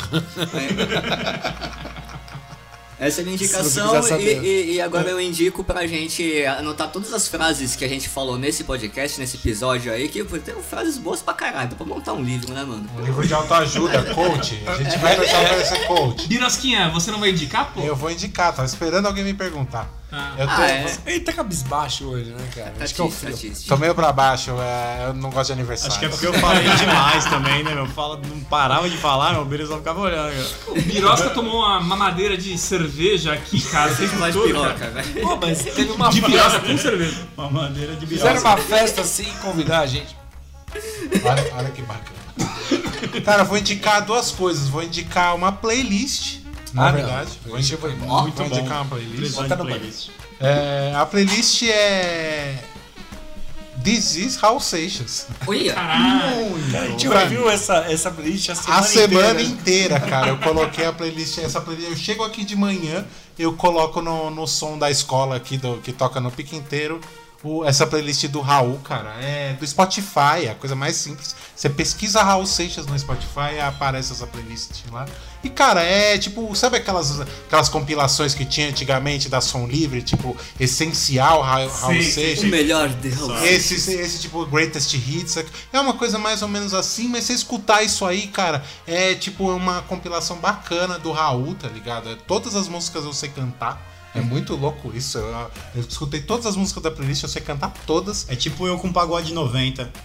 Olha, Você cantar todas. E é, o Raul tá, tá fazendo 30 anos da morte do Raul Seixas, Eita. cara. E é legal prestar uma Hoje? homenagenzinha a ele hoje, exatamente hoje, é, hoje dia 20 de agosto, né? Isso. É, está fazendo 30 anos da morte do Raul, então lembrar ele, escutem essa playlist, é bem legal, eu gosto muito. Qual e eu música vou... você mais gosta? Qual música que eu mais gosto? Eu gosto de Por Quem os Sinos Dobram, é a música que eu mais gosto do Raul Seixas. cara. Boa, boa, boa. É... Eu não vou cantar lá, Link. Eu tava já pensando aqui, olha as coisas. Todo mundo olhando pra cara dele esperando, assim, vocês precisavam ver essa cena. Outra coisa que eu vou indicar é um jogo de videogame, cara, que eu vou indicar, mesmo tendo jogado 2% dele, mas os primeiros 2% dele que eu joguei estão sendo sensacionais. Tô louco pra chegar em casa e jogar mais. É, o- é um jogo, não é lançamento, então você vai pegar ele num precinho bacana e derrubei a caneta de novo. É o Uncharted 4, cara. É sensacional, velho. É, é tiro, escala, pula, atira de novo, escala de novo, É o pula. Tomb Raider moderno. E tem uma- historinha também, É, Indiana né? Jones. Não, é uma história bem legal. Dubladinho em português, a dublagem é bem bacana, cara, da, da, da animação e tal. O jogo é, é ação pra caralho, você resolve um quebra-cabeça, joga de novo, ação pra caralho. É- Eu acho muito da hora. Muito, tá muito legal mesmo. Pode ser que semana que vem eu chegue e fale, puta, galera, era uma bosta. Pode ser, mas agora 95%. eu tô meio que. Eu, e eu joguei o Uncharted 1, 2 e 3, antes gostei de só. todos os jogos, então não, não é possível que esse aqui vai me. E vai ter filme, né?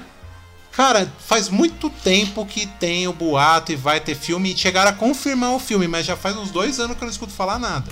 Mas o filme do Uncharted. Mas, como o Uncharted é da Sony, Na verdade é da Naughty Dog, a produtora Naughty, a Naughty Dog que é exclusiva da Sony do PlayStation, então tipo é- não é não é difícil sair um filme pela Sony do da Uncharted.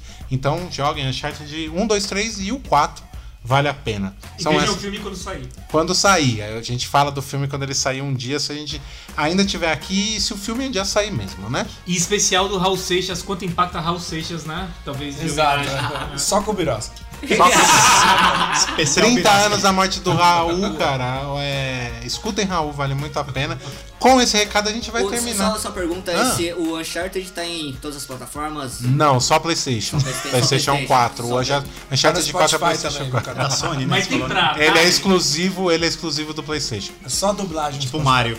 Ficou ouvindo. Tipo o Mario que é exclusivo da Nintendo. Ou. Sei lá, Gears of War, que é Asterix. exclusivo da, Sonic. da- Sonic é exclusivo. Não, Sonic toca em todas as plataformas. Alex Kidd. Ó, sem fazer propaganda pra Na outras, outras empresas que não sejam Instituto, Satori Filmes e Casa Amarela. E Casa certo? Amarela, é. Não Respeita. vou mais falar o nome da Sony nem PlayStation. Que é pequenininha perto da gente. Mas pode falar Harley e Luteria. Não, Esse é o só maior. se pagar, só se pagar. Aqui é o capitalismo. A gente acerta no fim do episódio que está chegando ao fim. Muito obrigado pela audiência. Comentem em redes sociais, falem o que vocês estão achando. Obrigado de novo. E por, por hoje é só. Tchau, tchau!